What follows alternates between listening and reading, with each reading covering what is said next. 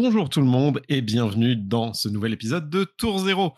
Aujourd'hui, toute l'équipe est réunie avec PDPU, Croissant, Night Crash et moi-même pour répondre à vos questions. Parce qu'on vous avait demandé il y a quelques épisodes de nous poser des questions et donc on est parti pour un petit épisode FAQ. Mm. Alors vu que ça risque d'être assez long, on va vraiment passer directement sur les questions. Hein. ouais. Euh, mais première question, vous le savez, ce serait pas moi sinon. Comment ça va les gars? Pio, comment vas-tu? Ça va. J'ai bien mangé, je suis prêt à répondre à une multitude de questions que j'ai sélectionnées avec précision. D'ailleurs, c'est moi qui ai sélectionné les questions. Il y a volontairement des questions que je n'ai pas sélectionnées. Mais c'est pas parce qu'elles sont pas intéressantes, mais au contraire qu'elles sont suffisamment intéressantes pour que je considère que qu'on y qu'on peut y accorder un épisode entier. Ouais plus que euh, une, une, une, aparté dans une FAQ. Donc euh, ne vous inquiétez pas, euh, je les ai lus, je les ai entendus et je m'en souviens. Et on puis, puis, après, peut-être il y a aussi des questions qu'on n'a pas forcément mises parce que on n'avait pas le temps de tout mettre. Parce qu'au final, il y a eu beaucoup de questions, soyons honnêtes.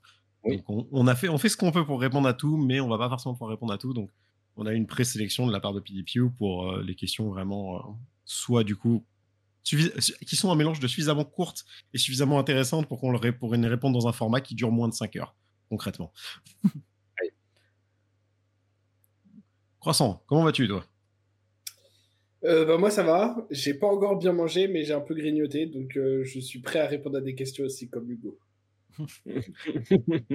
et Night, euh, on ne t'a pas souvent, pas souvent, même si là ça va faire en vrai pas mal de vidéos de suite où on, te voit parmi nous, ce qui est sympa. Comment vas-tu aussi? Bah écoute, ça va, hein. ça va tranquillement. On vient de sortir euh, du tournage d'une autre vidéo que j'espère vous avez vu au moment où cette vidéo euh, sortira. Euh, et, sinon, ça va, ça va, ça va. Ouais. Et la vidéo, c'est qui vient de sortir, donc je vous conseille d'aller regarder si vous l'avez pas vu parce qu'elle est super intéressante. C'est l'interview de Kevin Mirakuru, le champion de France. Donc franchement, beaucoup de trucs à dire, super intéressant. Donc vas-y, T'allais dire quelque chose, Viennoiserie Non, non, non, parce que en fait, je me souviens d'une des questions et du coup, ça rentrera dans ma réponse à une de ces questions. Parfait. J'ai aucune idée de ce que c'est censé être, mais il, est chaud, il est chaud. Alors, la première question, euh, qu'on va forcément pousser de façon un peu plus générale, euh, nous a été posée euh, par Raliam. Je ne vais pas faire la liste à chaque fois de qui l'a posée, mais voilà, c'est la première, donc c'est symbolique. qui dit Otal parle souvent de l'organisation de tournois comme un de ses anciens métiers. Peut-il nous raconter? Et de manière générale, qu'est-ce que vous faites dans la vie? Ça, c'est la première partie de la question. Euh, alors, je peux raconter, je vais pas non plus m'étaler dessus parce que ça a été une longue année de ma vie où il s'est passé plein de choses. Euh, mais concrètement, oui, j'ai été, euh, organisateur de tournois professionnel. Mon boulot, c'était vraiment d'organiser des compétitions de, jeux vidéo et de jeux de cartes. Donc à la base, c'était vraiment, je sortais d'un boulot, je sortais de la période Covid en fait. Donc euh, boulot assez difficile, euh, santé mentale un peu difficile. J'ai dit vas-y, j'en ai marre, je quitte, euh, je quitte mon boulot, mon boulot actuel et je pars faire un truc un peu plus funky. Et franchement, quoi de plus funky que de se dire je vais vivre, je vais vivre ma passion, je vais partir sur un truc que je kiffe. Galérer comme un forcené. Ah, j'ai galéré comme un forcené pendant un an, d'autant plus que ça c'est encore une anecdote naze. Mais vu que je bossais au Royaume-Uni avant et que je suis rentré en France, je n'ai jamais eu droit à la moindre allocation en France, ni au chômage, ni quoi que ce soit. Donc en fait, j'ai passé un an d'organisation de tournoi à être payé que sur la partie organisation de tournoi euh, que j'ai faite. Rien d'autre. c'est-à-dire, autant vous le dire tout de suite, pas grand-chose et pas de quoi manger ni, ni, payer un loyer. Hein. Donc je déconseille de faire ça comme métier principal. Euh, donc au départ, en fait, j'étais organisateur de tournois de façon, de façon euh, je vais dire, amateur dans, une, dans plusieurs associations qui faisait des tournois de jeux de figurines, de Warhammer. Euh, et donc, euh, j'avais organisé pas mal de tournois. Euh, donc, trouver, en soi, pour, en soi l'organisation, l'organisation de tournois, c'est vraiment un mélange de plein de petites choses qui sont normalement très faciles à faire quand tu fais un tournoi en boutique ou des choses comme ça, et qui deviennent beaucoup plus complexes quand tu le fais de ton côté. Trouver un local, faire la pub, trouver bah, déjà trouver le public, le faire venir, trouver quel prix, organiser des lots, organiser des dotations, trouver un moyen de motiver les gens, faire de la régularité, parce que pareil, faire venir les gens régulièrement euh, à des tournois et des choses comme ça, c'est très compliqué. Mm. Donc voilà, j'avais eu cette, toute cette période assez longue où euh, je faisais ça de façon, euh, de façon amateur pour Warhammer. Et quand je suis rentré en France, j'avais repris ça. Et je me suis mis à faire ça de façon pro en auto-entrepreneur. Donc déjà le statut, un statut très agréable et pas du tout bancal. donc déjà, c'est un très bon statut, on l'aime tous. toutes les personnes qui ont, qui ont ce statut peuvent vous dire à quel point c'est un statut que tout le monde aime. Il y a plein de droits. Euh, donc en vrai, ça, j'ai surtout passé un an en fait à démarcher des, démarcher des, des, des barrageux, des restos, des choses comme ça. Euh, notamment euh, un restaurant qui s'appelle La Plume de Phoenix à Nation pour organiser des tournois chez eux. et concrètement, ouais, c'est c'est beaucoup moins glamour qu'il n'y paraît parce qu'au final, on arrive, on fait un devis, on est obligé de faire un devis, de dire bah voilà combien ça va coûter. Bah, c'est littéralement euh, de l'événementiel. Donc c'est ça en euh, fait. Tout ce qui implique l'événementiel. c'est ça. Euh, et accueillir un public, organiser un lieu, organiser un événement.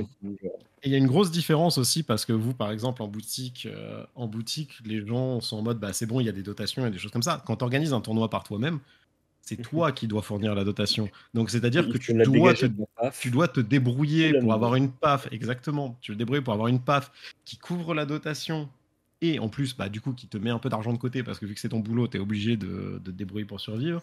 Tu dois deal avec des, des, des contacts, des, des gérants d'endroits qui, eux, sont en mode Bon, alors, du coup, moi, je veux tant de bénéfices, donc ça veut dire que je vais prendre tant sur la PAF et tout. toi, t'arrives, mais en fait, si toi, tu prends ça sur la PAF et que moi, j'ai la dotation, travaille gratos. Ah non, ah non, pardon, je paye pour travailler là tout de suite. c'est un peu ça. Donc euh, en vrai voilà, moi c'était euh, c'est un truc que j'ai adoré faire par contre parce que du coup au final tu as aussi un mélange que t'as pas dans l'événementiel pur qui est aussi que tu fais de l'arbitrage. Concrètement, si, es, si quand tu fais ça tout seul, euh, tu fais de l'arbitrage. J'ai fait ça sur plein de jeux. Donc comme je disais, j'ai fait sur Warhammer 40 000. J'ai fait ça sur Age of Sigmar, donc une autre version de Warhammer. J'ai fait ça sur le jeu Seigneur des Anneaux, qui est aussi un jeu de figurines. J'ai fait ça sur du Yu-Gi-Oh! J'avais même passé les certifications de judge à l'époque de Yu-Gi-Oh! et tout pour euh, pouvoir vraiment organiser le tournoi officiellement. Donc je devais demander les licences à Konami pour faire les tournois, etc. Je l'ai fait sur Legends of Runeterra. Euh, donc euh, pareil, fallait faire les demandes auprès des développeurs pour avoir les autorisations parce que bah en fait c'est pas un truc que tu fais à la légère en fait d'organiser un tournoi parce que tu as, plein de restrictions sur bah, le fait que euh, le tournoi que tu organises, euh, selon la boîte avec laquelle tu organises, ils disent bah, en fait, euh, on aime bien votre truc, mais si on sert de l'alcool pendant votre tournoi, il y a une licence différente, donc il faut la demander à je sais pas combien de temps en avance et de telle façon, etc. Mm. Donc voilà, donc j'ai fait Legend of Runeterra. D'ailleurs, on a vu la visite d'un joueur que vous connaissez maintenant de Flesh and Blood, qui est Arthur, aussi appelé Bowis, qui a fait le top 8, qui a fait le top 8 aux nationaux, mm. avec sa Dromai, sa Dromai Empress. Euh, donc voilà, qui est, qui est un gros joueur de Runeterra et qui était passé à un tournoi, un de mes tournois à l'époque où j'avais organisé ça. Euh, donc voilà, c'est, ça a été vraiment trop bien parce que du coup j'ai vraiment passé un nombre de qualifications de judge de taré parce que j'ai changé euh, j'ai fait plein de jeux différents, j'ai fait plein d'orgas différentes. J'ai vu plein de lieux différents parce que bah en fait t'organises pas les, un tournoi de jeux de figurines au même endroit que t'organises un tournoi de cartes, etc. voilà, j'ai passé des super bon moment. Euh, mais alors, je peux vous dire, je me rappelle hein, de combien j'ai gagné d'argent euh, sur cette période de ma vie. Euh, c'est 0 euros. Voilà, j'ai gagné littéralement 0 euros, puisqu'au final, comme je disais, à chaque fois, les PAF, elles passaient soit dans, dans le resto organisateur, soit dans le fait que je devais payer des lots ou des trucs comme ça, ou s'il y a moins de gens qui viennent, bah, du coup, tu te retrouves à être toi-même le, le, collatéral, le collatéral du truc. Donc, du coup, tu es en mode, bah, je leur tire de ma, je leur tire de ma paye, entre guillemets, le, nombre de joueurs qui viennent en moins et la PAF en moins. Donc ouais, c'était très cool. J'ai adoré faire ça, euh, mais je le conseille à personne de le faire en tant que tel, euh, ou en tout cas sans un gros support, euh, sans un gros support avec des gens derrière. en tout cas, ou en tout cas sans au moins une très bonne base financière aussi. Parce que pareil, c'est quelque chose qui peut vite coûter beaucoup d'argent si on fait pas si on fait ça à temps plein. donc voilà. Et au final, bah, j'ai arrêté parce que, bah, comme je disais, j'avais pas forcément euh, le budget, euh, vu que en plus je ne touchais rien, j'avais vraiment pas le budget pour euh, continuer. Et maintenant, je suis dans les ressources humaines, dans une boîte que je ne citerai pas, mais que tout le monde connaît. je ne la citerai pas, mais tout le monde la connaît. C'est voilà. Et pour le coup, en vrai, le fait que j'ai changé. Une des raisons pour lesquelles j'avais quitté euh, le métier que je fais maintenant à l'époque, c'était parce que j'étais dans. la boîte où j'étais, ça se passait pas très bien. J'avais pas forcément un bon mood. Euh, c'était pas un bon, c'était pas un bon délire. Là, la boîte où je suis maintenant, le boulot lui-même est pas hyper passionnant parce que, bon, en fait, c'est un boulot de ressources humaines, hein, donc faut aimer ça. Mais la boîte, ça se passe tellement bien, du coup, je regrette pas. Je regrette pas d'être passé par cette étape. Euh, je regrette pas d'être passé par cette étape création de, enfin, organisation de tournoi. Mais je regrette pas non plus d'être passé à autre chose et maintenant de faire, euh, de faire le boulot que je fais maintenant. Mm. Donc voilà, j'espère avoir répondu à la question. Euh, je, sais que c'était, c'est un peu parti en sucette mon explication, comme très souvent. on a l'habitude ici. Bah ouais, hein. C'est ça, c'est, le délire. Entre, tout et croissant. tu notes pas tu noteras, j'ai mis la première question où je savais que tu allais partir en couille euh, pour éviter euh, qu'on s'éparpille pendant mille ans à la fin de la vidéo. Ah, mais c'est tout à fait bien. C'est maîtrisé, hein C'était une vraie question, tu vois. C'était une vraie question qui Je ne pouvais pas répondre à cette question juste en disant alors oui, j'ai fait des tournois, j'ai fait l'organisation de tournois, point. C'était un peu ça aurait été un peu abusé comme euh, réponse. Donc voilà. Et toi, Knight, que peux-tu que peux-tu nous dire sur ta vie professionnelle Un beau bordel aussi. Enfin, en étant auto-entrepreneur, euh, je connais bien, sauf que moi, je le suis encore. Euh, euh, je sors d'une école de cinéma. Donc, j'ai travaillé sur des clips. J'ai fait pas mal de choses. j'aime bien, j'aime bien le dire, mais sur mon tableau de chasse de clips, j'ai un des premiers clips de Nino. Et j'ai notamment un des premiers clips de Ayana Kamura. Moi qui suis un énorme métalleux quel plaisir.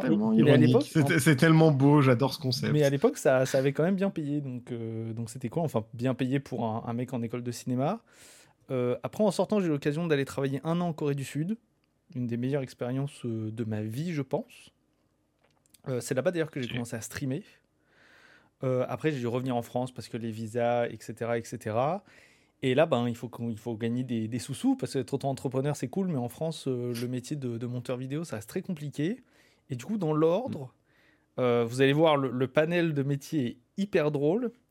J'ai été dans la restauration. Après, j'ai été euh, ingénieur en robotique pharmaceutique. Voilà. Et c'est pas du tout un métier d'ingénieur, c'est le titre. C'est juste que je réparais des, les robots qui donnent les médicaments dans les pharmacies. En gros, c'est ça faut savoir lire un manuel, quoi. Voilà, mécanologiste. Euh, voilà, mais ils appellent ça un ingénieur, je sais pas pourquoi. C'était pas la paye d'un ingénieur. Et, euh, et après, j'ai été agent immobilier spécialisé dans le commercial. Et, euh, et, du coup, tout ça, j'ai arrêté. donc, j'ai été au chômage, etc. J'en ai profité bah, pour développer la chaîne avec, avec les Gugus.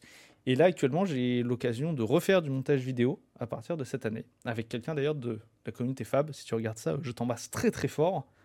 Euh, et, je suis très content de pouvoir, euh, de pouvoir reprendre cette activité en, en temps plein. C'est le montage vidéo. Je pense que tu as, oublié un truc. Hein. Je pense que tu as oublié de préciser un truc que je trouve quand même très très cool euh, dans ta carrière. dans ta carrière vidéo, c'est que tu as quand même fait aussi des boulots pour Arma notamment. En alors, tant que streamer et en tant que... alors à ce niveau-là, j'ai travaillé chez donc oh là Star l'époque. Hein. J'ai travaillé à l'époque donc c'était sur la MTV2 de Millennium. Donc, euh, tard l'époque. Tard l'époque, donc j'ai travaillé pour euh, Twix et Lège. Si un jour ils passent là, je les embrasse, des gens euh, absolument adorables. donc c'était sur la MTV2 de Millennium. Après, j'ai fait un très court passage chez Gamers Origin aussi, où j'ai fait un petit peu de création de contenu. et après, j'ai travaillé pour Armateam, donc c'est moi qui leur ai lancé leur première chaîne YouTube. D'ailleurs, si vous allez voir les tout premiers best-of Hearthstone Armateam, vous verrez monté par, monté par Nate Crash. Donc, euh, donc c'est bien moi. J'ai fait quelques montages aussi pour Oliesh, qui est une personne adorable. Euh, et sinon, euh, j'ai beaucoup streamé aussi.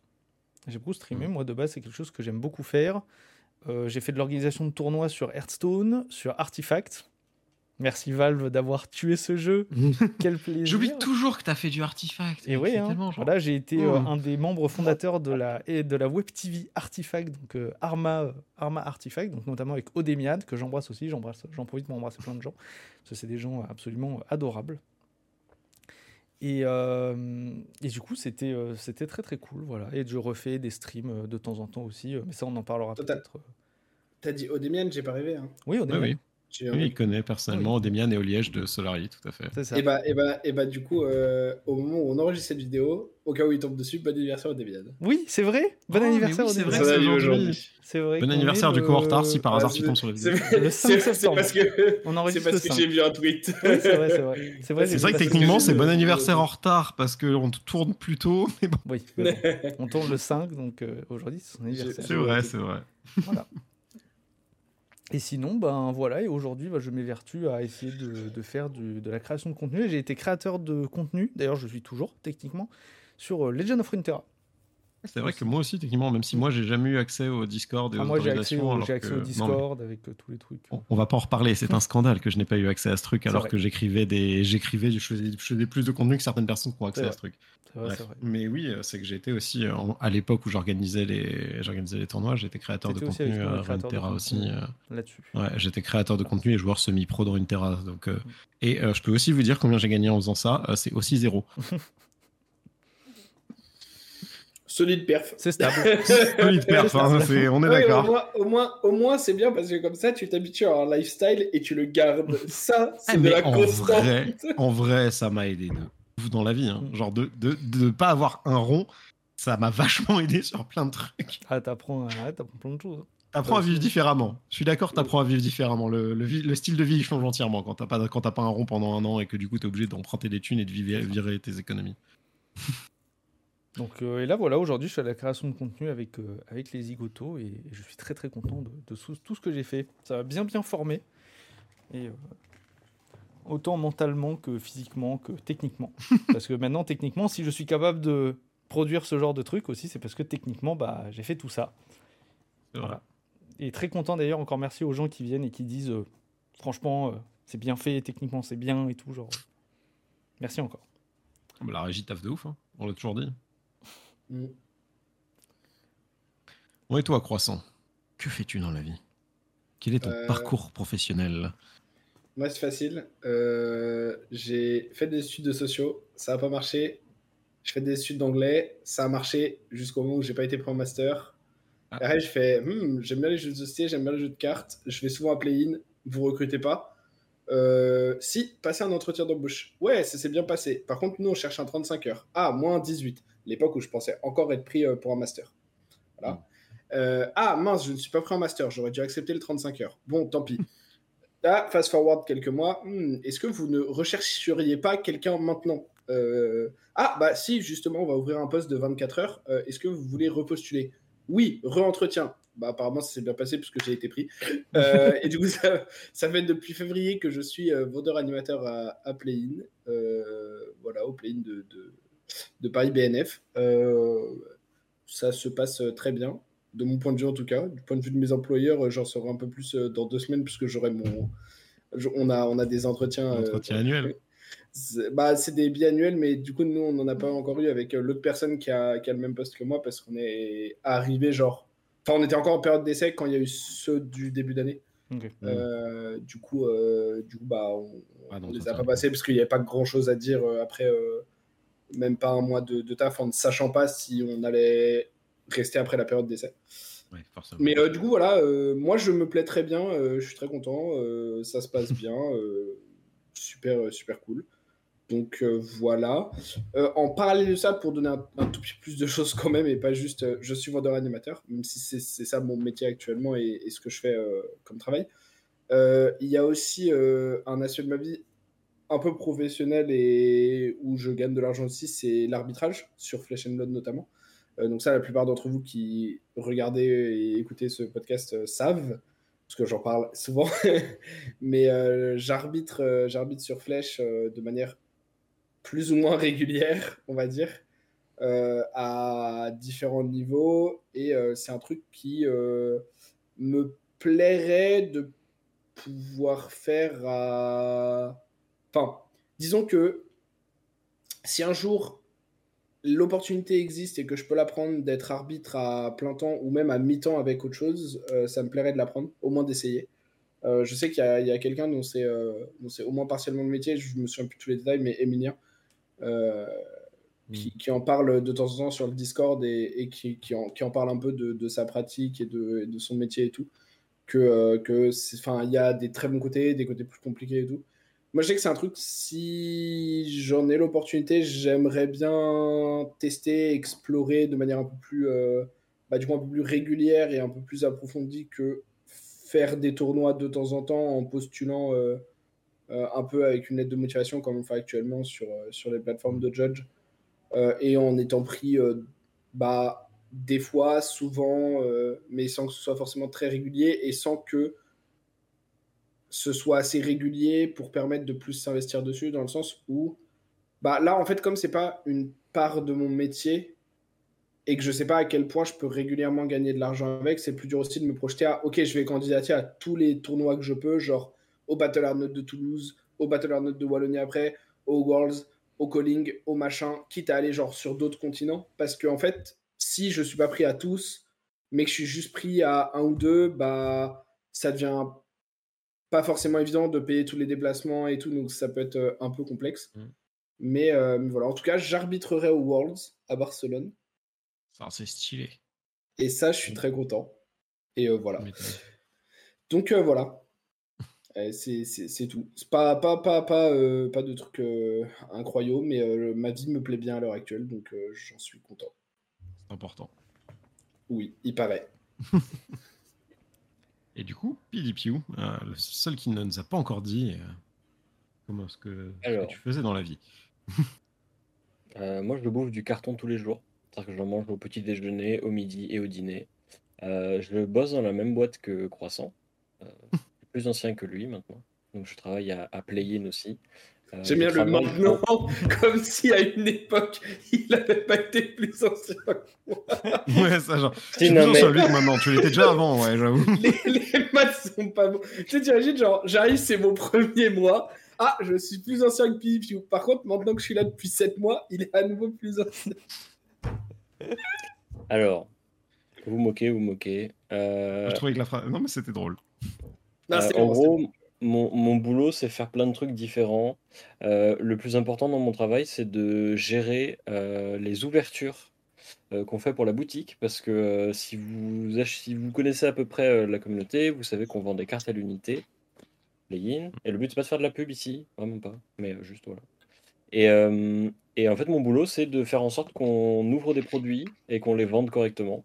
Donc ça implique euh, d'ouvrir des, des, milliers et des milliers et des milliers de boosters mmh. pour vendre euh, des cartes à l'unité.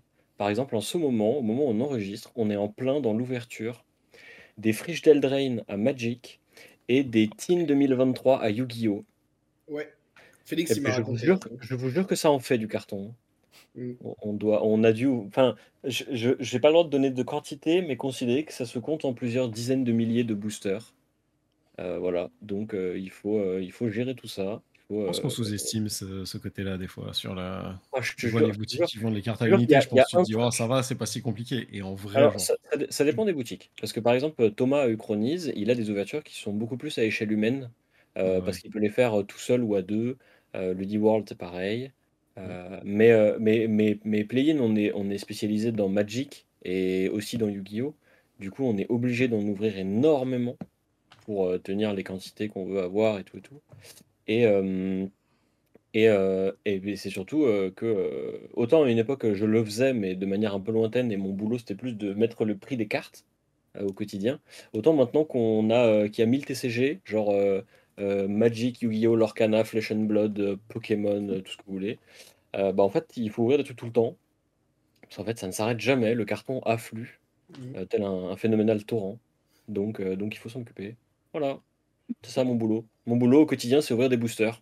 Ce qui est super bien, c'est que comme j'ouvre des boosters pour la boutique, j'ai pas besoin de les ouvrir pour moi. Ah, c'est vrai qu'il y a beaucoup de gens qui ouvrent les boosters juste sur le principe d'ouvrir des boosters. Toi, au moins, c'est bon, quoi. ah, moi, je suis, ah, moi, je suis vacciné, moi, je suis survacciné à ce truc-là. Et ce qui est très drôle, c'est qu'on a très souvent des gens qui viennent nous voir avec beaucoup d'enthousiasme dans la, dans la boîte et nous disent Ouais, je voudrais faire une ouverture, ça a l'air trop bien et tout. On leur dit Bah, ok, si tu veux. Vois avec ton responsable, puis tu viens nous voir et tout. Puis les gens, ils viennent faire l'ouverture, ils sont, sont tout pipou, ils sont tout contents. On leur met une journée d'ouverture dans la tête. Je te jure qu'après, ils ont plus envie de ils ont plus envie d'ouvrir des boosters. Ouais, moi, moi, Félix, Félix, il m'a raconté un peu et je pense que vous le revoyez pas pour les prochaines. ouais, mais ouais, mais voilà. Après, il a dit, je veux le faire. On a dit, bah viens, viens frérot. Ouais, c'est ça, tu vois. Genre, de toute façon, tu testes. Hein. Bon, c'est un peu comme. Il moi, je... il reviendra pas. moi, moi, je me souviens dans un autre domaine. Euh, c'est un peu comme euh, sur les expériences de tournois que j'ai eu où, euh, où j'ai pu euh, arbitrer notamment les gros events. Bah, il y a des moments où on m'a dit est-ce que tu veux faire tel truc ou est-ce que tu veux faire tel truc? Et typiquement, le, premier gros tournoi que j'ai fait, j'avais fait 2-3 ProQuest et, et, RTN avant, mais le premier gros tournoi que j'ai fait, c'était le, pardon, le Calling Madrid, qui était aussi la, World Release de Uprising. Ah ouais. Ouais. Et ouais, et euh, on avait bu, euh, bu, pas mal de bière et mangé pas mal de. de, je m'assure, c'était la sangria. Euh, moi, c'était de la bière parce que je suis pas fan de sangria. Donc, moi, j'ai bu pas mal de bière. Donc, tu peux t'insurger autant que tu veux. Elle était trop bonne cette sangria. J'étais pas fan de sangria aussi, maintenant oui. Mais là, vous voyez, c'est du le truc où les gens de la FAQ ne nous ont pas demandé si on a bu de la sangria ou de la bière. Je m'égare. Je m'égare. Eh, euh, on est, on est tour zéro. Si les gens nous écoutent, ils savent que notre spécialité, c'est la digression. C'est vrai, mais celui-là, on a dit, on essayait de. Mais du coup, juste pour finir, c'est vrai que c'est hyper intéressant, je trouve, quand dans un métier, tu as la possibilité aussi, euh, parce que tu es dans une grosse boîte qui a plusieurs pôles ou parce que euh, ton métier peut varier un peu et tout, de, de faire d'autres choses. Je sais que moi, dans, sur le pôle où, où je suis à l'animation, on a plusieurs mini-pôles, entre guillemets. Et du coup, dans une journée, enfin, genre, je passe ma journée de travail à faire différentes choses. Et c'est super cool parce que ça rend pas un truc très monotone au sens de je suis pas euh, toute la journée genre derrière mon comptoir à vendre des produits ou toute la journée derrière un bar à servir des boissons. Et du coup c'est super cool de varier. Et euh, bah justement ça me fait penser à donc au, à Madrid. Quand j'arbitrais à un moment donné euh, je sais plus exactement pour quelle raison et tout mais on m'a dit bah est-ce que là pour ce round tu veux que quelqu'un du pôle decklist et deckcheck te remplace euh, Floor Judge et donc euh, tu n'as pas besoin d'être sur le tournoi au début du round pour euh, répondre au call.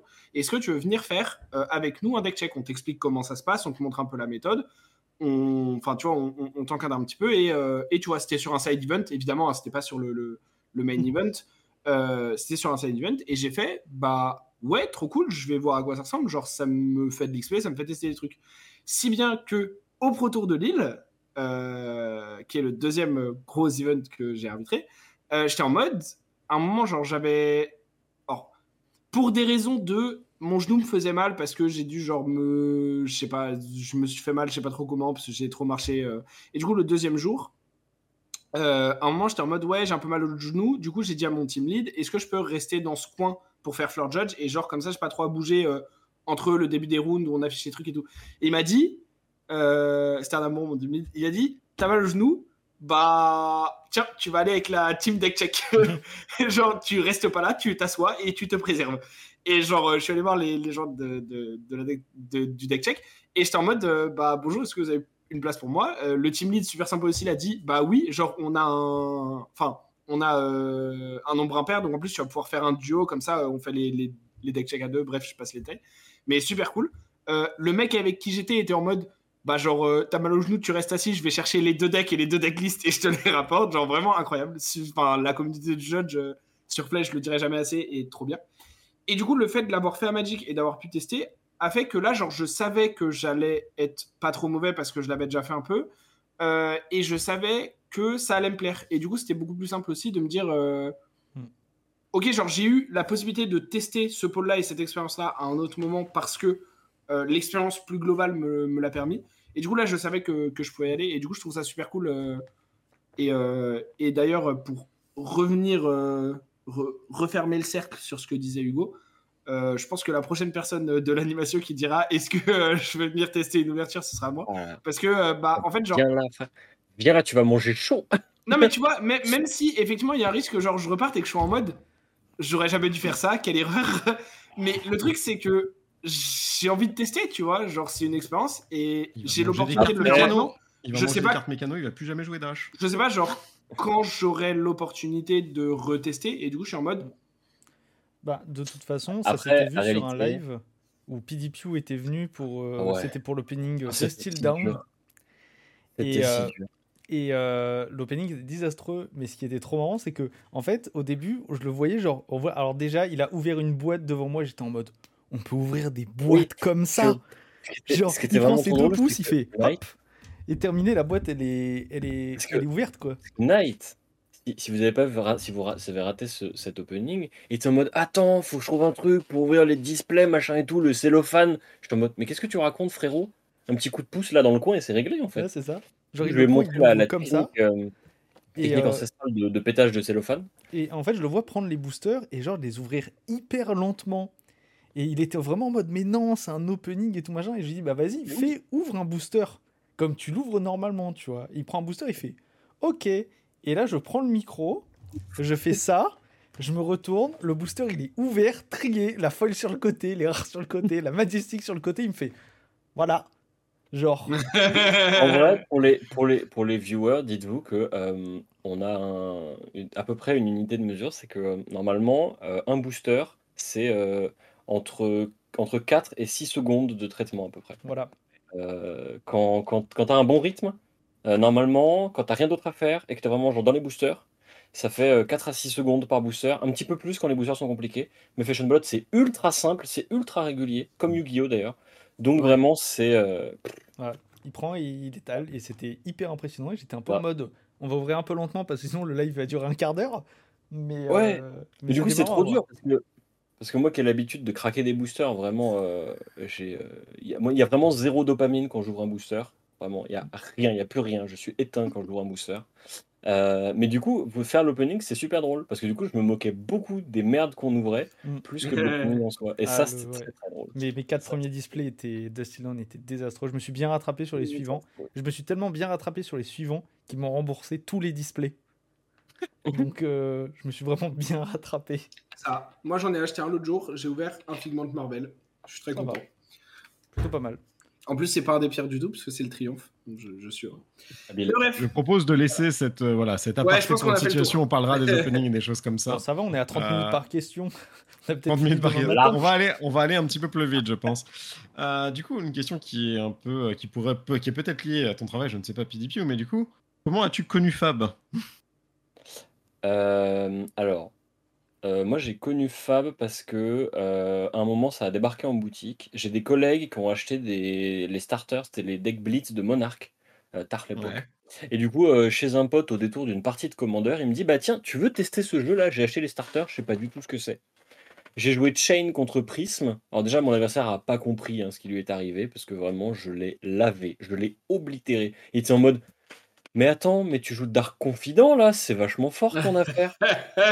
ouais, ouais, ça a l'air super bien comme deck. Après, ça a l'air super bien comme jeu. ouais, ouais, et en fait, en vrai, j'ai vraiment bien accroché au jeu. Et, euh, du coup, après, euh, en magasin, je me suis dit, bah, je vais me prendre 2-3 boosters. Euh, j'avais pris des boosters de Arcane Rising Unlimited. J'ai ouvert à ce moment-là des Storm Striders que j'ai instantanément échangé à un autre joueur de la boutique contre une display entière. Euh, display dans laquelle j'ai ouvert un œil d'Ophidia. Euh, d'ailleurs, c'était très drôle parce que, en fait, ce qui m'a mis dedans, c'est que je suis un peu retombé dans la dopamine des boosters. Euh, parce que bah, pas encore ouvert au taf, c'est ça? Alors ouais, bah, on n'avait pas encore ouvert de fab au taf. Et, et du coup, genre, j'ai ouvert le display avec ma, avec ma copine. Et j'avais expliqué à peu près les raretés, les symboles, machin, ce qu'il fallait regarder en bas de la carte. Et puis à un moment, je n'avais pas expliqué les fables, parce que je suis en mode, vas-y, jamais de la vie, j'en ouvre une. Et à un moment, elle me dit euh, Putain, j'ai une carte, elle est bizarre dans le booster là, tiens, regarde là. Et là, elle me la montre, et là, je regarde le truc, je fais Bah, dis donc. non, c'est une gemme Tu sais ça Voilà. Il y a un symbole euh, bizarre dessus. Du coup, euh, je suis un peu tombé dans le crack à ce moment-là. j'ai acheté 1000 cartes. je, commençais, je commençais à jouer Viscerai. Genre, j'ai regardé full contenu pendant un week-end entier. Je fais que ça, regarder des vidéos et tout. Après, j'ai débarqué en magasin pour faire un tournoi. Première ronde, je suis tombé contre Paul Mirande avec Lévia Tar l'époque là qui me sort son tapis sale, ses cartes dans tous les sens et un crayon moche pour écrire sur le sur son bout de papier là et qui m'a oblitéré parce que je suis en mode mais, enfin, Lévia ça tape à 8 puis encore à 8, qu'est-ce que c'est que ça? Moi je tape à 6, je fais rien au secours. voilà. Et, euh, et après, j'ai appris à jouer Dorinthea. Et, euh, et là, euh, peut-être les gens de, de l'époque se souviendront d'une époque où pendant vraiment genre deux mois, j'ai gagné toutes les armories, à peu près. avant d'arrêter de jouer Dorinthea et de recommencer à perdre. Mais quand je jouais Dorinthea, vraiment, je gagnais toutes les armories. L'invincible Dorinthea. Voilà. Et puis après, puis après, bah, je, suis, après, je suis tombé dans le crack. voilà, c'est tout. Parce que le jeu est trop bien, en fait. c'est comme ça que je suis tombé dedans. Tu vois, ce qui est marrant, c'est que du coup, moi, genre, quand j'ai, moi, je suis tombé dans le jeu, mais parce que justement, à l'époque de Legends of Runeterra, il y avait beaucoup de joueurs de Legends of Runeterra euh, qui, euh, qui commençaient à parler de Flesh and Blood. C'est vraiment à l'époque euh, des Tales of Aria, parce qu'on était sur l'époque des spoilers de Holdim, justement. Et je voyais, genre, notamment Austin Yost, qui avait, qui à une époque gagné pas mal de trucs et performait pas mal. donc j'ai vu ces gens-là. Et ce qui est drôle, c'est que du coup, j'ai découvert le jeu à Play-in parce que j'ai regardé, il faisait une initiation un week-end et du coup j'ai chopé genre 3-4 potes, j'ai fait let's go, on va tous faire une initiation. Euh, le même jour, je crois qu'il y avait une draft de je sais plus quelle extension. Euh, c'était pas, une AP C'était pas l'AP euh, Aria ça? Non, parce que Aria était déjà sorti. c'était j'ai commencé à connaître au moment d'Aria et mais Aria était déjà sorti quand je m'y suis mis. Et euh, ce qui est très drôle, c'est que du coup, on s'y est retrouvé avec euh, un groupe où il y avait pas plusieurs personnes de Runeterra et euh, des potes à moi, d'autres trucs. Donc on, a kiffé le jeu, on a accroché, etc.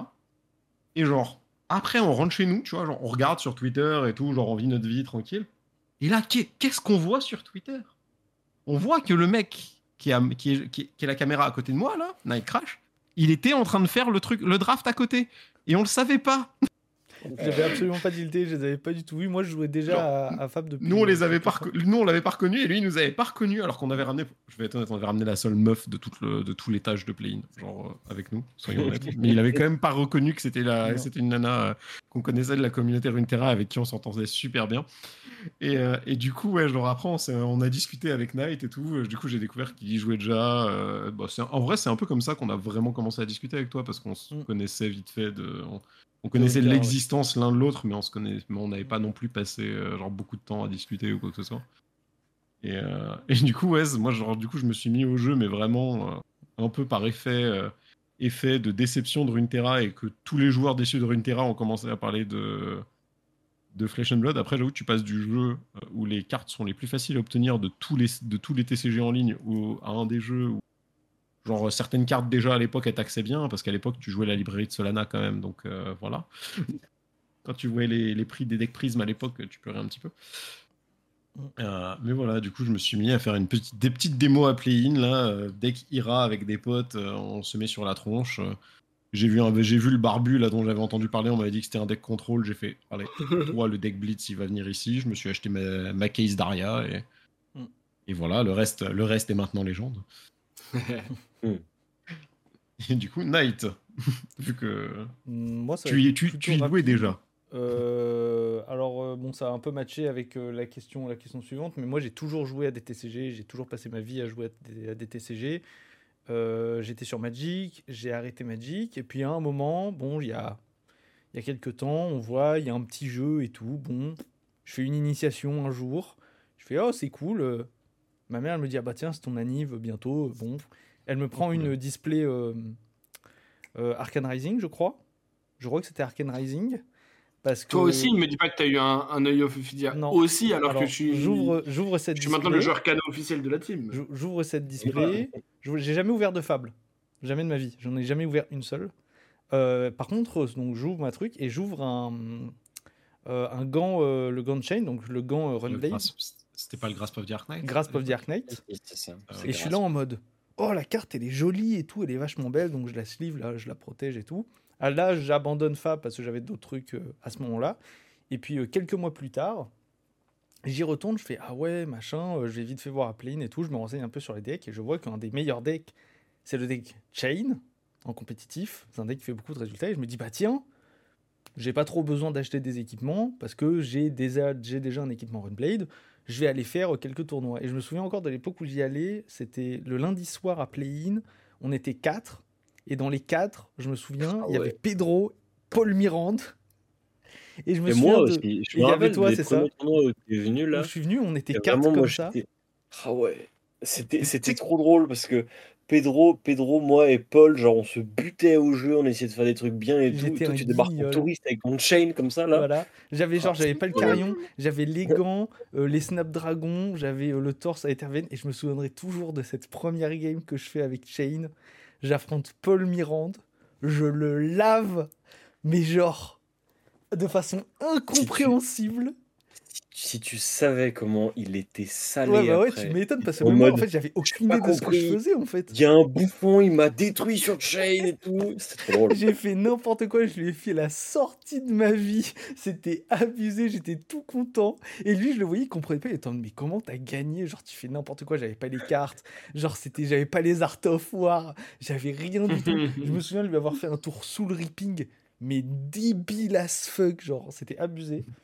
Et à partir de là, je me suis dit, ben, franchement, en fait, le jeu m'a beaucoup plus accroché que ce que je faisais sur Magic. Et je voyais aussi que le jeu était assez nouveau. Il n'y avait pas encore énormément de joueurs. Du coup, je me suis dit, bah, vas-y, je vais essayer euh, d'y aller. Euh, je me suis mis sur Chain. Évidemment, il y a des gens qui ont gagné avec Chain. Il est passé euh, Living Legends. Et il passe Living Legends à peu près au même moment où il y a les premières annonces de Uprising.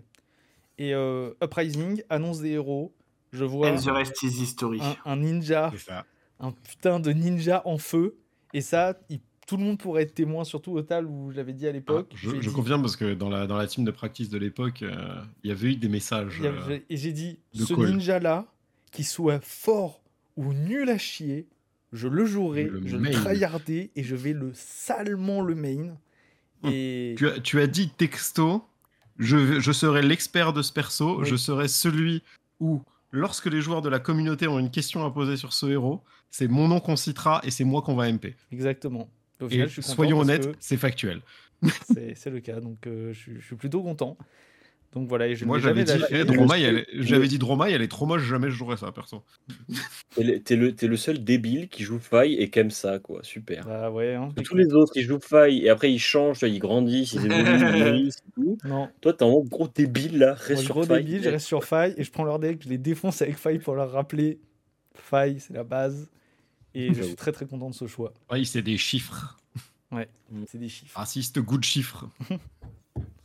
Et du coup, Croissant, toi, comment t'as commencé Flesh and Blood? Euh, Alors. Attends, avant qu'il commence, moi je me souviens de la première armory qu'il a fait. J'étais là, j'y fus, comme on dit. Exceptionnel comme armory. Exceptionnel. Mais vas-y, raconte. Euh... à cette armory Ah, elle était. Euh... Non, alors, euh, premièrement, euh, j'étais un joueur euh, on and off euh, compétitivement de Yugi pendant un certain temps. et du coup, en 2021, donc genre vers septembre 2021, le moment où j'ai commencé Fab, j'étais dans une période où j'avais passé un été en mode Yugi c'est chiant et tout, genre la méta, je sais même plus ce que c'était à l'époque, mais genre la méta est trop chiante ça s'accélère trop. Genre, j'étais de moins en moins fan du jeu.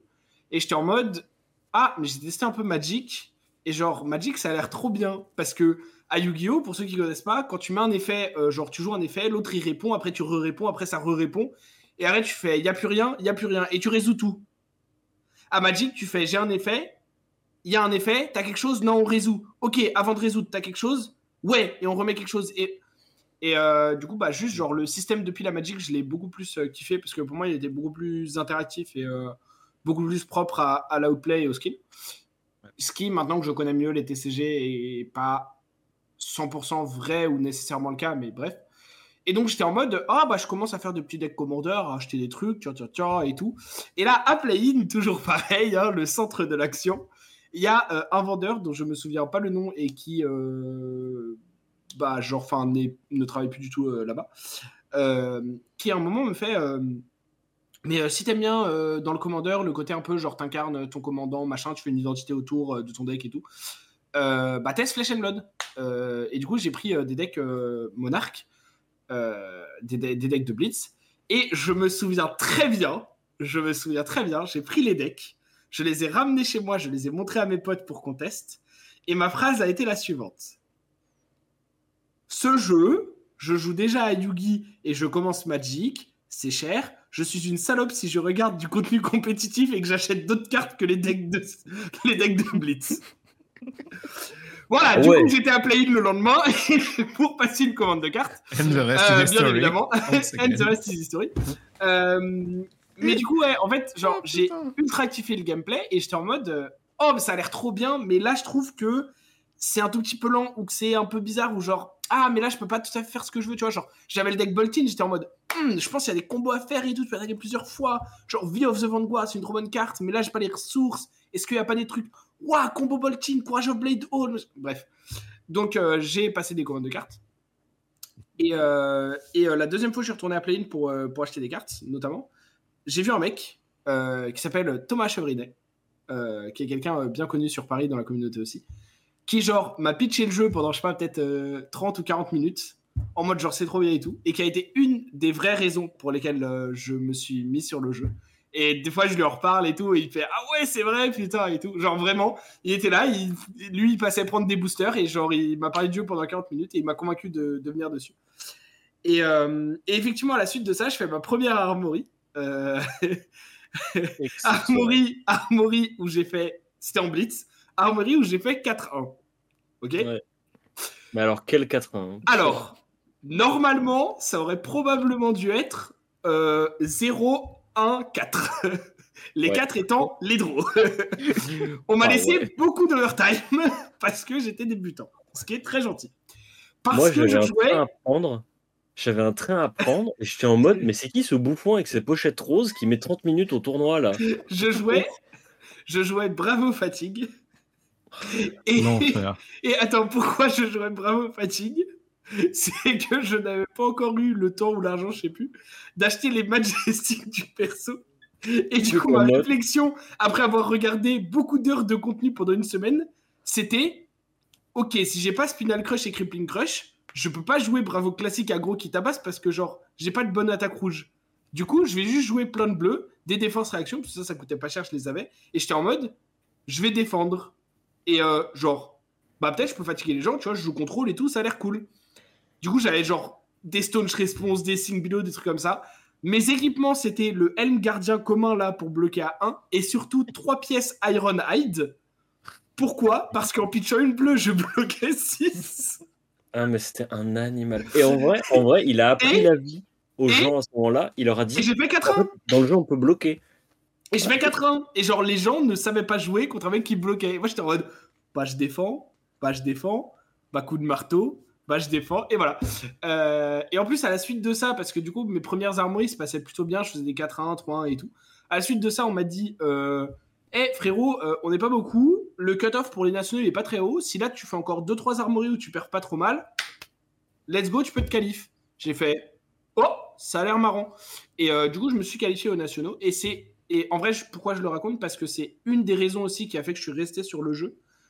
C'est que comme le jeu était relativement nouveau et la communauté nouvelle aussi, j'ai eu un côté hyper, hyper, hyper important pour moi. Vraiment hyper important.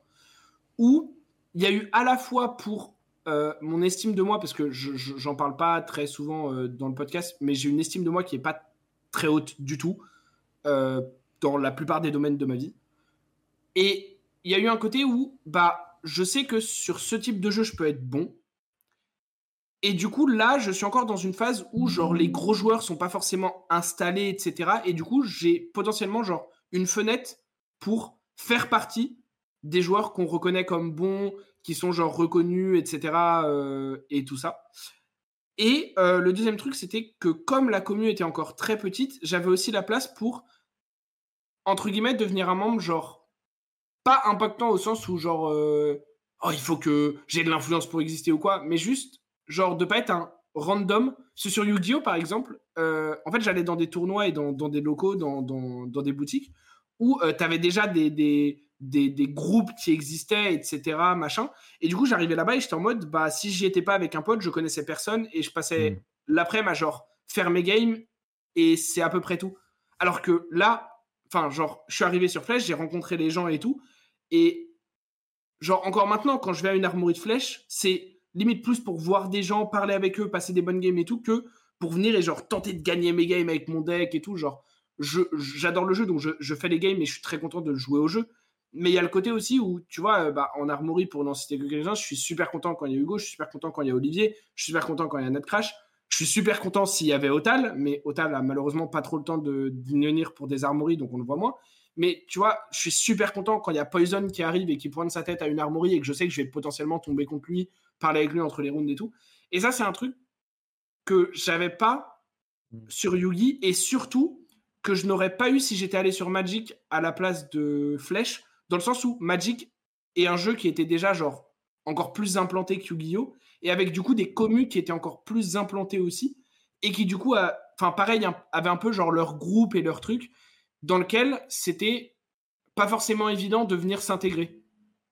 Là où sur Flèche, en fait, ces groupes-là n'existaient pas forcément encore vraiment. Et du coup, l'intégration et la création de ces groupes-là allait se faire avec, entre guillemets, moi dedans. Euh, et c'est aussi pour ça que je suis resté. Et, euh, après, bah, les nations, j'ai fait 38e sur 39. Euh, super performance de ma part. Et, après, bah, le, reste is history, hein, comme on dit, genre super jeu, super le nom du titre de cet épisode, je pense. Hein. mais j'avoue que je, rejoins Croissant aussi. C'est aussi un des trucs qui m'a fait accrocher, c'est que j'ai été accueilli par Poison aussi, mmh. qui m'a appris la vie avec son Ira à l'époque. Et, et, en vrai, la communauté est une des principales raisons pour laquelle j'ai insisté sur les armories en fait. C'est de me mmh. dire genre, bah, je viens, les personnes c'est à peu près toujours les mêmes, mais c'est des acharnés qui adorent le jeu. Et genre, s'ils adorent autant le jeu, s'ils sont aussi sympas, il y avoir une bonne raison. Donc je suis en mmh. mode, bah vas-y, feu, je, me lance dans cette nouvelle communauté et, je découvre. Et à, Magic, j'avais pas ça parce que je viens de Magic à la base. À Magic, tous les joueurs ne sont que des grains de sable dans un gigantesque désert. tout le monde joue ensemble, mais personne ne se connaît. Et, et c'est pas le cas à Fab en fait. Mmh. À Fab, les gens se connaissent avant de jouer ensemble. Et j'ajouterais aussi, parce que tu dis des grinders et tout, et genre des gens qui, qui viennent tout le temps en harmonie, tout le temps les mêmes ou quoi. J'ajouterais encore plus que. Parce que sur Yu-Gi-Oh! c'était le cas aussi, tu vois, genre je voyais tout le temps les mêmes têtes en tournoi. Mais pour la plupart, c'était des gens qui venaient là pour tryhard, tu vois. Genre, ils étaient tout le temps là parce qu'ils tryhardaient. Là où sur Flash, tu vois, Poison par exemple, genre Poison, il y a une époque où il faisait deux voire trois armories par semaine. Il est là très souvent euh, dans les tournois et tout. Mais Poison, il vient à une armorie, euh, peu importe le résultat qu'il fait, qui est souvent très bon et machin, son attitude n'est pas du tout une attitude de grinder qui va pas te laisser replay tes trucs, qui va te être à la limite du rule sharking, etc. et qui va être un peu, enfin, genre qui va pas créer une bonne expérience à la table parce que il s'en bat les couilles de gagner, tu vois. Mm. Genre, t'as très peu de gens dans Flèche, surtout à un niveau d'armorie, qui, mm. que ça importe de gagner et qui viennent pour ça. Ah. Je crois qu'on a perdu. Ah, Vous m'entendez ou pas? Oui, il va juste falloir que tu refasses la fin de ta phrase. Ouais. non, mais du coup, c'est vrai qu'il y a un côté où c'est hyper agréable de savoir que tu vas pouvoir passer des bonnes games et qu'il va y avoir ce côté où euh, tu. Enfin, genre, moi par exemple en armory, mon adversaire rate un trigger tunique, c'est limite moi qui, qui bouge son dé pour lui montrer. Et je sais que mmh, pareil, si moi je suis en train de tester un deck ou quoi, et que genre, je suis en mode ah, euh, j'ai oublié ça ou machin, je sais que si je demande, une grande majorité de mes adversaires vont me dire Ah, mais oui, il n'y a pas de souci, reprends, replay, enfin, tu vois. Et j'avais pas le même sentiment sur Yu-Gi-Oh, tu vois. Et en entendant parler de Magic, j'avais pas non plus le sentiment que ce serait le cas sur Magic. Ah, et du coup, euh, ça sur Magic. Je, pense. Après, j'ai pas du tout été dans les communes Magic et de fait ou très peu de tournois Magic, donc ah je, peux pas. Enfin, tu vois, je. Dit, nous. Pour ah, oui, non, non, mais à Magic, je te confirme, on m'a jamais laissé replay. Euh, je, vous, je, vous, crois. Hein, c'est juste que moi, je ne le dis pas de moi-même parce que j'en ai pas fait l'expérience.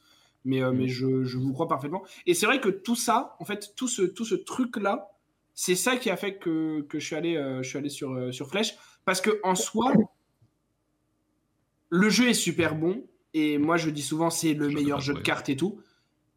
Mais si on est honnête, Magic, c'est un jeu de cartes qui est exceptionnel aussi. Ah, Yu-Gi-Oh! c'est un excellent jeu de cartes aussi. Enfin, tu vois, genre, Flesh and Blood n'est pas la seule bonne option pour jouer un bon jeu.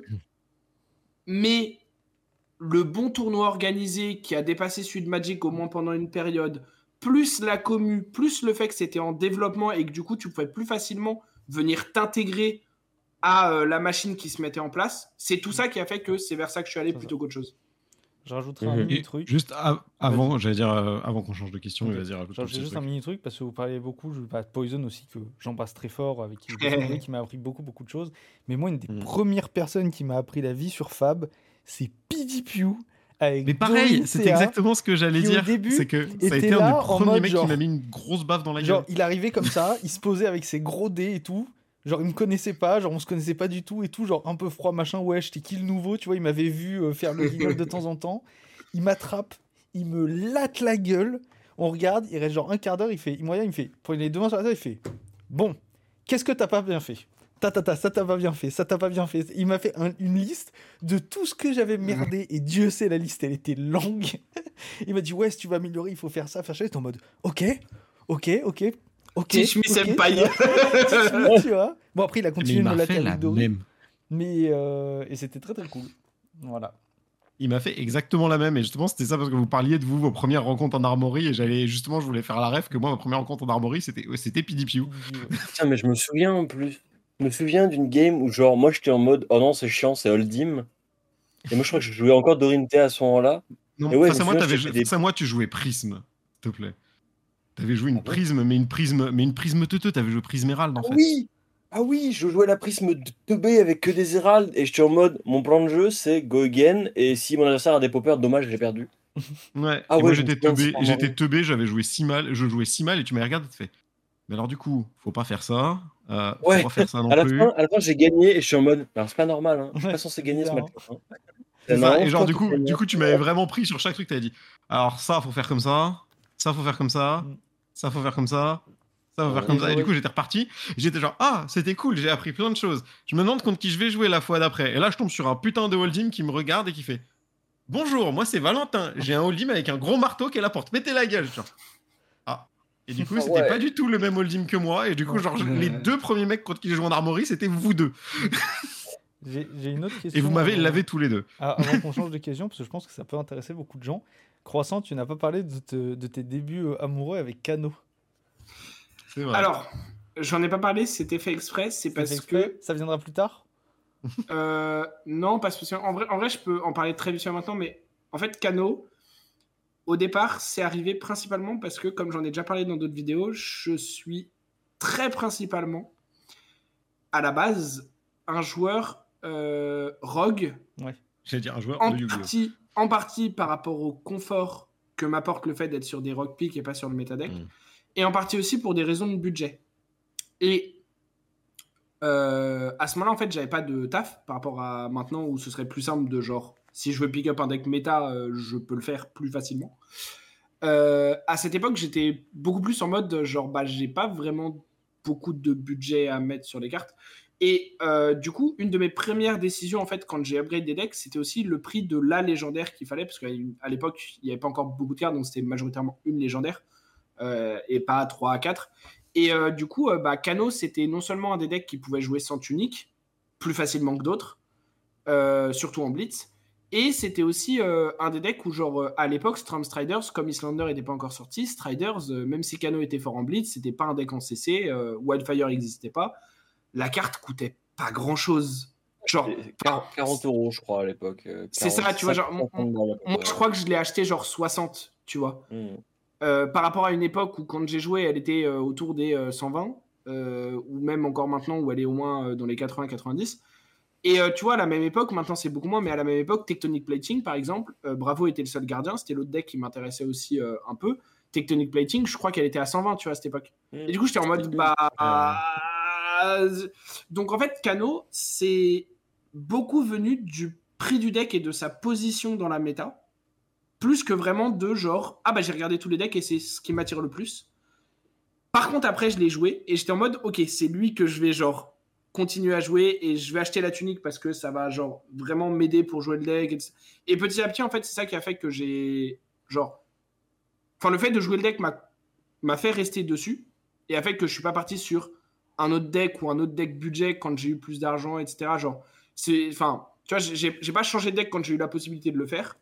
J'ai juste, genre, pick up d'autres decks en plus. Mais je suis resté sur Kano parce que j'ai kiffé le gameplay. Mais le, le, au départ, je suis allé sur Kano pour des questions de budget et de euh, c'était un deck rogue. voire même encore un peu en dessous de, de Rock. Plus que des questions de, vraiment genre, waouh, le gameplay a l'air trop cool. Mais je regrette pas du tout. Ce que je trouve très drôle, du coup, comme histoire. Mais c'est pour ça que j'en ai pas parlé parce qu'il n'y avait pas une, une, histoire en mode genre. Euh... Bah non, c'est pas, c'est pas, comme moi où genre. J'étais en mode je surkiffe, c'est celui-là que je joue, tu vois. Ouais, c'est pas comme moi où genre j'ai vu Oldie, mais en fait, genre, genre je vois des images d'un perso qui pop, je vois le machin avec sa grosse beubare, genre qu'on impose avec de la glace partout, et j'étais genre, ce perso, je vais l'aimer. Et après, genre, je continue à regarder, et genre, on me dit, c'est un perso contrôle, et j'étais genre, pardon mais c'est mon gameplay. Et après, je vois son bouclard et j'ai trouvé, genre, l'esthétique du bouclard, je la kiffe. Enfin, de toute façon, genre, quand tu regardes mon bras, euh, les... j'aime bien les bouquetins, tu vois. j'aime bien les béliers, tu vois. Donc, euh, genre, j'ai vu, les... j'ai vu ça, j'étais genre, oh, je suis tombé amoureux de ce perso, tu vois. Et genre, c'est vrai qu'on aurait pu croire que toi, c'était pareil pour Kano, mais pas du tout, en fait. non, vraiment, euh, c'était plus un concours de circonstances, on va dire, que, que autre chose le... au début. Non, mais c'est rigolo, du coup. Euh, bon, la question suivante, normalement, c'était depuis combien de temps je veux au TCG quand vous êtes entré dans ce monde, mais tout le monde a déjà un peu répondu, euh, donc on va, on va passer à la suite. Euh, donc en gros, on joue tous depuis, très toujours. Ouais, depuis, toujours, on est tous des gros nerds. depuis très longtemps sur différents jeux. On jouait tous depuis, on, jouait tous parce qu'on a vu des, on a vu Yu-Gi-Oh quand on était gosse à la télé, et voilà. Ah, moi vraiment c'est ça, hein. je, joue à, je joue à Yu-Gi-Oh au collège avec mes potes. J'ai dit c'est faux, mais c'est drôle. Voilà, c'est pour l'anecdote, j'ai dit ça. Euh, du coup, on nous, a, on nous a demandé ensuite, euh, pensez-vous un jour ajouter de nouveaux formats à la chaîne, euh, comme des parties jouées et commentées pour compléter les deck tech, du commentaire de match professionnel ou encore simplement du streaming Talichar? Eh bien, Night Crash, en tant que régisseur, peux-tu répondre à cette question? C'est des choses dont on a beaucoup discuté avec l'équipe, et bien évidemment oui. On voulait déjà passer une première étape, rien que d'un point de vue emploi du temps et logistique, ce qu'on a réussi à faire. Euh, et ça, ce sont donc les deck tech au niveau des nouveaux formats. Parce que c'est quelque chose qui nous plaisait beaucoup à faire. Euh, ça, nous plaisait beaucoup de faire ça dans les, dans les podcasts. Mais ça plaisait beaucoup aux gens. On a eu beaucoup de retours. Donc on s'est dit hmm, est-ce qu'on ferait pas carrément des deck tech? Ok, let's go. Et puis euh, il était en mode bah vas-y, explique-moi, comme ça je peux enregistrer les trucs, après je te les envoie, comme ça tu fais les montages, il n'y a pas de problème. Et euh, du coup, on l'a fait. Et du coup, maintenant, il peut les faire, il me les envoie. Et du coup, vous les avez donc tous les mardis. Euh, croisant, il peut pas recorder avec son ordi. Donc, quand il veut en faire, il me demande, je viens, j'enregistre avec lui. Et du coup, on en fait, on en fait aussi. J'en ferai peut-être euh, sur des decks que je connais bien évidemment à l'occasion. Mais du coup, c'était un des formats qu'on voulait absolument rajouter à la chaîne. pour les parties jouées, commentées pour complémenter les deck tech, c'est en cours. Parce que c'est quelque chose qu'on aimerait beaucoup faire, même d'un point de vue LSS n'est pas très fan, donc je, je, rappellerai après, mais pas forcément très fan du contenu de Talichar, ce qui est normal, parce qu'on le rappelle, James White aime beaucoup le jeu en physique, ce qui est largement compréhensible. D'où le nom du jeu. D'où le nom du jeu. le nom du jeu est quand même bah, uniquement fait pour ça. Quoi, Ça, fait, ça fait un peu partie de, de, la légende. Donc si on peut faire des, des, parties commentées, en, donc les enregistrer en live, puis ensuite les recommenter, c'est quelque chose que j'aime beaucoup faire. Là, je, normalement, j'ai fini de, ramasser l'équipement pour, donc euh, on verra comment, ça se passe. Et euh, du streaming télécharge, j'en ai fait. Euh, j'en ai fait avec PDPU, j'en referai à l'avenir. C'est jusque là, ça fait pas mal de temps que j'ai plus tout le temps, mais je compte en refaire, que ce soit tout seul ou avec la team, et évidemment avec très très grand plaisir. Tout le monde est le bienvenu. et le commentaire de match professionnel, ATM, c'est pas au programme parce qu'il y a ben, les gens évidemment de l'œil d'Ophidia qui le font extrêmement bien, qui ont beaucoup plus l'habitude que nous de le faire. Parce que ben, eux, ils, ont commenté des callings, ils ont commenté des, choses assez grandes, donc c'est normal. Et on peut pas être 15 à faire du commentaire de match professionnel, ce qui paraît logique. Hein. On va pas, euh, on va pas lancer euh, trois streams euh, en français, ça sert, ça sert pas à grand chose. Donc pour l'instant, ça, je pense que c'est le truc qui est le moins au programme là tout de suite. C'est moins en programme, mais soyons honnêtes, si l'opportunité vient, si l'opportunité vient, on évidemment, n'est pas en concurrence en mode euh, baston avec euh, les Dophidia, etc. Si les Dophidia peut pas assurer un truc ou euh, quelque chose comme ça, ou si on nous propose, bah évidemment que nous, évidemment que ça nous Et d'ailleurs, j'allais dire, on voit très souvent, on voit très souvent certains noms présents du podcast faire du cast chez. chez les, nationaux français ont été en partie commentés par le boug de l'autre côté. Là. Et, moi, à l'époque où je faisais du, moi à l'époque, je faisais aussi de l'organisation de tournois du semi-pro, je castais beaucoup de Runeterra aussi, donc ça me plairait de, de reprendre sur Flash and Blood, euh, de reprendre le casting. C'est un truc que je kiffe faire et genre si l'opportunité arrive, évidemment que je le ferai. Bah, j'ai eu l'occasion euh, aussi de caster avec, avec Romain. J'ai eu l'occasion de caster un, BH. Et c'est très sympa. Et ils le savent, hein, on discute assez souvent. Donc ils savent qu'on est très OP là-dessus aussi. Ils savent que s'ils ont besoin de nous, ils peuvent nous demander à n'importe quel moment, il n'y aura pas de problème. C'est ça. Je pense que sur le, sur le, le, commentary spécifiquement, la meilleure réponse qu'on peut donner, c'est que, comme tu as dit, Otal, si on a une opportunité, on la prendra. A priori, compte tenu de plein de choses, matos, les créneaux dispo, euh, la scène française, etc., l'opportunité, c'est probable que nous, en tant que tour zéro, on ne l'ait pas ou pas de sitôt et on ne cherche pas forcément à l'avoir. Enfin voilà, c'est ça aussi qu'il faut, qu'il faut, qu'il faut intégrer, c'est que c'est pas un truc qu'on cherche activement à pouvoir faire. Par contre, effectivement, comme tu as dit Night aussi, euh, attendez-vous, parce que ça, on a plus l'opportunité de le faire et c'est beaucoup plus facile à mettre en place, à nous voir ponctuellement euh, certains membres euh, sur la chaîne de l'œil d'Ophidia pour différents events. Parce que je pense que c'est un truc qu'on aime bien tous faire. En tout cas, je sais que moi, j'adore. a priori, l'œil et les gens qui regardent sont plutôt contents quand je passe des, des retours que j'ai pu avoir. Euh, et du coup, même si c'est évidemment euh, bah, eux, quand ils sont dispo, c'est eux qui vont, qui vont le faire en priorité. Enfin, Romain, il caste tout le temps, mais si, si Aurélie euh, est là aussi, c'est elle qui caste avec. Si Pedro est là, c'est lui qui caste. Mais Aurélie, comme elle fait beaucoup de trucs de régie, et que Pedro, en général, les tournois qui sont castés par l'œil, bah, il les joue. C'est vrai qu'il y a plusieurs, plusieurs moments où, où ils peuvent avoir besoin ou envie d'avoir des gens, parce que je sais que pour en avoir discuté avec Romain, il est aussi beaucoup sur les nationaux, c'était ça l'idée, c'était aussi beaucoup de faire un truc euh, où, euh, où, ça donne la parole aussi à des personnalités de, de la commune. Je sais qu'il y a Sylvain, ça fait plusieurs fois un peu qui, qui caste, euh, qui caste avec eux aussi, super cool à chaque fois. Donc l'idée, c'est aussi de, de bah, un peu comme nous on fait via des interviews, des trucs comme ça, de, de pouvoir donner une plateforme à, des, à des gens de la communauté qui n'ont pas forcément une, une plateforme à eux puisqu'ils n'ont pas une chaîne YouTube ou un truc. Donc, euh, donc c'est, ça aussi l'idée. Et, de, dans, dans, ce prisme-là, euh, c'est, pas du tout impossible, voire même probable, qu'on repasse faire un peu de cast euh, sur, sur leur chaîne à différentes occasions. Donc c'est, plutôt, plutôt ça. Si vous voulez nous voir ou nous entendre faire du commentary, guettez plutôt nos apparences sur la chaîne de l'œil que du contenu dédié à ça sur la nôtre, en tout cas dans un futur proche. pour résumer vite fait, pour tout ce qui est commentary professionnel, on les à d'Ophidia et des apparitions ponctuelles comme vous l'avez vu. Et après, pour tout ce qui est partie jouée, commenter, euh, surtout en plus avec les deck tech, euh, on peut potentiellement présenter, euh, et, le, et du streaming, c'est des choses qui se mettent en place. Mais c'est des choses qui sont compliquées à mettre en place, mais ça arrive. Ça arrive. On a aussi, je ne sais pas à quel point on parle de, de différents petits projets qui sont à l'époque, enfin à l'époque, à, pardon, à ce moment-là, euh, à l'heure actuelle plus des, des œufs euh, qu'on est en train de couver pour voir comment, pour l'instant, on peut les faire éclore. On les laisse en état d'œuf. On, va juste garder à l'état d'œuf, mais... on peut teaser qu'il y a des trucs très sympas Il y a des trucs très sympas qui arrivent. Mais voilà, sachez que sachez qu'il y a plusieurs choses qu'on essaye et qu'on a envie de mettre en place, dont, et je fais une pause pour que Knight puisse euh, cut s'il si, veut, veut pas que ça apparaisse dans ce podcast, dont des choses euh, un peu en, format IRL, euh, peut-être en, lien avec d'autres gens. Non, ça, il n'y a aucune, euh, raison que je C'est assez vague pour qu'on puisse le laisser. Vague pour qu'on puisse voilà, le laisser. donc, donc là en théorie, que... j'ai mis le temps, mais le matériel, il est là, il est, il est à ma droite. moi, je parle pas que de ça, mais moi, c'est honnêtement ça. En fait, il y a beaucoup de gens qui se, qui voient pas forcément aussi ce côté-là, mais au niveau financier, mettre en place du streaming IRL. Mm pour être vraiment transparent, ça a un coût, ça a même un sacré coût. Mm.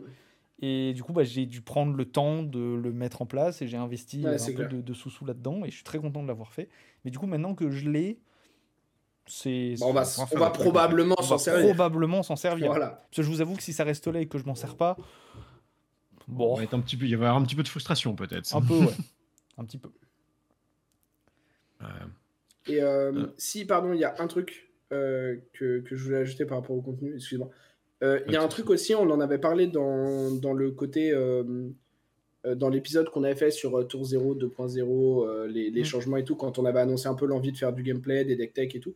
Tu as rappelé, Night, que maintenant on a deux, deux, sorties par semaine avec les deck tech le mardi qui, mm. pour l'instant, enfin on a des très bons retours et ça a l'air de bien fonctionner, de bien vous plaire et tout, donc c'est super.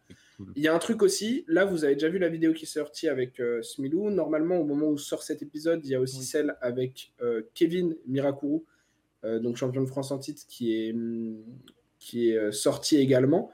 Et du coup, là, euh, en fait, les nationaux, c'était, euh, moi je trouve à titre personnel, et je pense que vous êtes d'accord, un moment qui était très propice à avoir des gens en interview. Parce que c'est facile de dire, hop, on prend le, le, mec qui a gagné, le mec qui est finaliste, le machin, le, le mec qu'on connaît qui a fait top 8 et hop. Et, et, ça fait un sujet qui est assez facile à aborder en disant, hop, bah, on va parler du fait que tu as gagné un tournoi.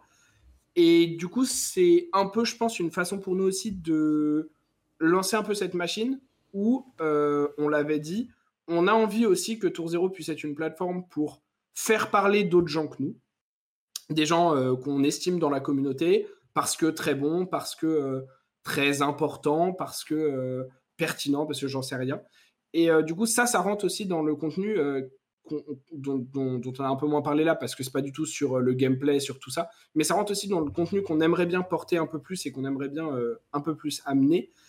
Et euh, j'en profite pour teaser un autre truc qui devrait avoir lieu, c'est que, alors ce sera en anglais, puisque euh, bah, on ne pourra pas le faire en français malheureusement pour des raisons que vous allez comprendre, mais on va pouvoir avoir en interview une autre personne qui a gagné euh, un championnat cette année, le championnat de Suède, puisqu'il s'avère que, j'ai découvert ça il y a genre quelques jours, il s'avère que je le connais et que je m'entends très bien avec lui, du coup je lui ai posé la question s'il accepterait de, venir, euh, et, il a dit oui, du coup, euh, pareil, ça va, ça va un peu se mettre dans, cette ligne de euh, d'essayer d'avoir plus régulièrement des, des trucs hors pod, en fait, sur juste avoir des gens en interview sur des sujets spécifiques, comme des tournois, par exemple.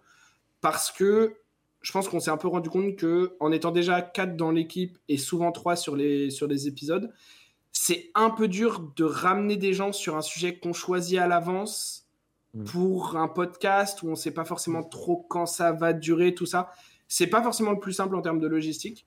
Et du coup, je pense que les interviews, là, on commence à le voir, c'est des trucs qui euh, sont plus simples, entre guillemets, à mettre en place pour ramener quelqu'un, parce que du coup, on tourne le fait de ramener cette personne autour de cette personne, ce qui est le but, plutôt que de l'amener pour son expertise sur un sujet qu'on a déjà choisi. Et du coup, euh, ça, c'est un truc qu'on va essayer de, de, faire euh, un peu plus et un peu plus régulièrement aussi, je, je pense. Euh, en espérant pareil que bah, ça vous plaise et que les retours soient bons. N'hésitez pas en commentaire de, de cette vidéo ou toujours sur Discord à nous dire ce que vous en pensez. Et surtout à nous dire, vous pourrez nous le redire quand, quand, il sortira, mais à nous dire aussi sur d'éventuelles interviews en, en anglais, puisque, enfin, avec des gens qui ne sont pas français, on peut, s'ils parlent pas français, on peut difficilement faire autrement. Euh, euh, et, on va pas changer la langue du contenu de la chaîne, hein, vous inquiétez pas, ça reste en français, mais juste spécifiquement, est-ce que ça vous plairait si ça permet d'avoir des gens d'autres communautés, etc., euh, d'avoir du contenu en anglais pour pouvoir inviter ces gens-là? Voilà, désolé, j'ai pris un peu de temps, mais. Euh, non, mais, mais du coup, je, je trouve qu'en fait, je vais pouvoir rebondir dessus parce qu'en fait, tu as parlé de donner la, parole donner la parole à des gens justement qui n'ont pas forcément la parole en temps normal, etc. Et euh, enfin, il faut aussi préciser que tu es aussi une des personnes qui fait beaucoup d'efforts euh, pour faire ça pendant nos, émissions. est-ce que, tu, est-ce que on trouve que Fab a une communauté inclusive? Et je pense que tu es une bonne personne pour répondre parce que justement, toi, tu fais toujours attention à bien inclure tout le monde quand tu parles, etc. Euh, et justement, tu, fais partie des gens qui insistent beaucoup dans le podcast, euh, en même temps tout le monde en même temps, mais sur le fait de pouvoir inclure tout le monde, de donner la parole à, des gens qui ne l'ont pas forcément. Donc, euh, je laisse répondre. Après, tout le monde pourra ajouter quelque chose, mais. ok. Alors, déjà avant toute chose, je pense, on en a parlé. non, on, en a parlé juste avant de, commencer à enregistrer avec Hugo notamment cette question-là, c'est probablement une question où on va essayer de répondre, euh, moi le premier, pas forcément en s'étalant trop, parce que c'est une question qui peut être hyper intéressante à traiter dans un épisode entier. Euh, quitte à ce que dans cet épisode-là, euh, on essaye d'avoir vraiment peut-être une seule personne du pod et trois personnes ou deux personnes de, de la ah. commu. Enfin voilà, En façon, en général, les questions sur l'inclusivité, les questions sur l'inclusivité, on va être honnête. C'est euh, pas sont... mecs blancs qui en parlent. Exactement, voilà. Euh, j'allais dire, c'est pas, c'est pas avec 3, 6 mecs, enfin 4, 6 mecs, 4, 6 mecs blancs qui répondent à cette question. Donc, vous inquiétez pas, quelqu'un d'autre y répondra plus en détail, mais c'est important pour nous, donc je voulais quand même qu'on la mentionne, cette question. Mais à titre personnel, je trouve que euh, premièrement, c'est le seul TCG où j'ai vu, alors peut-être que ça se fait dans d'autres depuis, mais c'est le seul TCG où j'ai vu euh, les decklists et les, papiers officiels des decklists du, du tournoi euh, demander les pronoms des joueurs et des joueuses.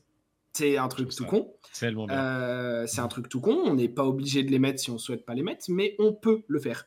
Euh, c'est aussi, euh, moi, euh, en termes d'arbitrage, parce que bah, du coup, je fais pas mal d'arbitrage, donc je connais un peu les, gens qui arbitrent.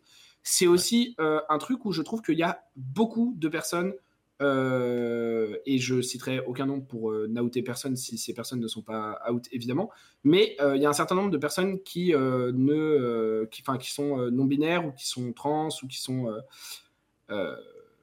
sur tout, tout, tout, ce spectre-là de genre.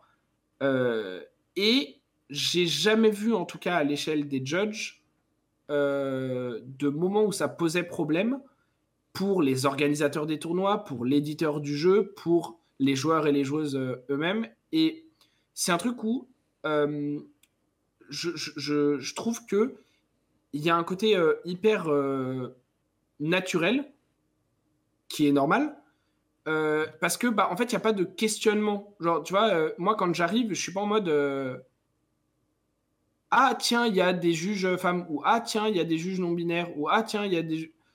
Je suis en mode Ah, bah, il y a des judges. C'est super. Parce qu'en fait, du coup, le fait qu'il y ait plein de profils différents fait qu'il n'y a, y a plus ce côté qu'on a dans les TCG, malheureusement, où, bah, tu vois, tu disais dans une anecdote tout à l'heure, Otal, t'as employé les mots, on a ramené la seule meuf de l'étage à Play-In. Ouais, je suis d'accord, ça me faisait, ça me fait mal. Hein. Et, je tiens, et un autre truc qui me fait mal, c'est nos stats de viewers. Hein. Mais ça, après, c'est une autre histoire. En fait, euh, malheureusement, comme les TCG, c'est un milieu qui est encore très masculin, hmm. c'est.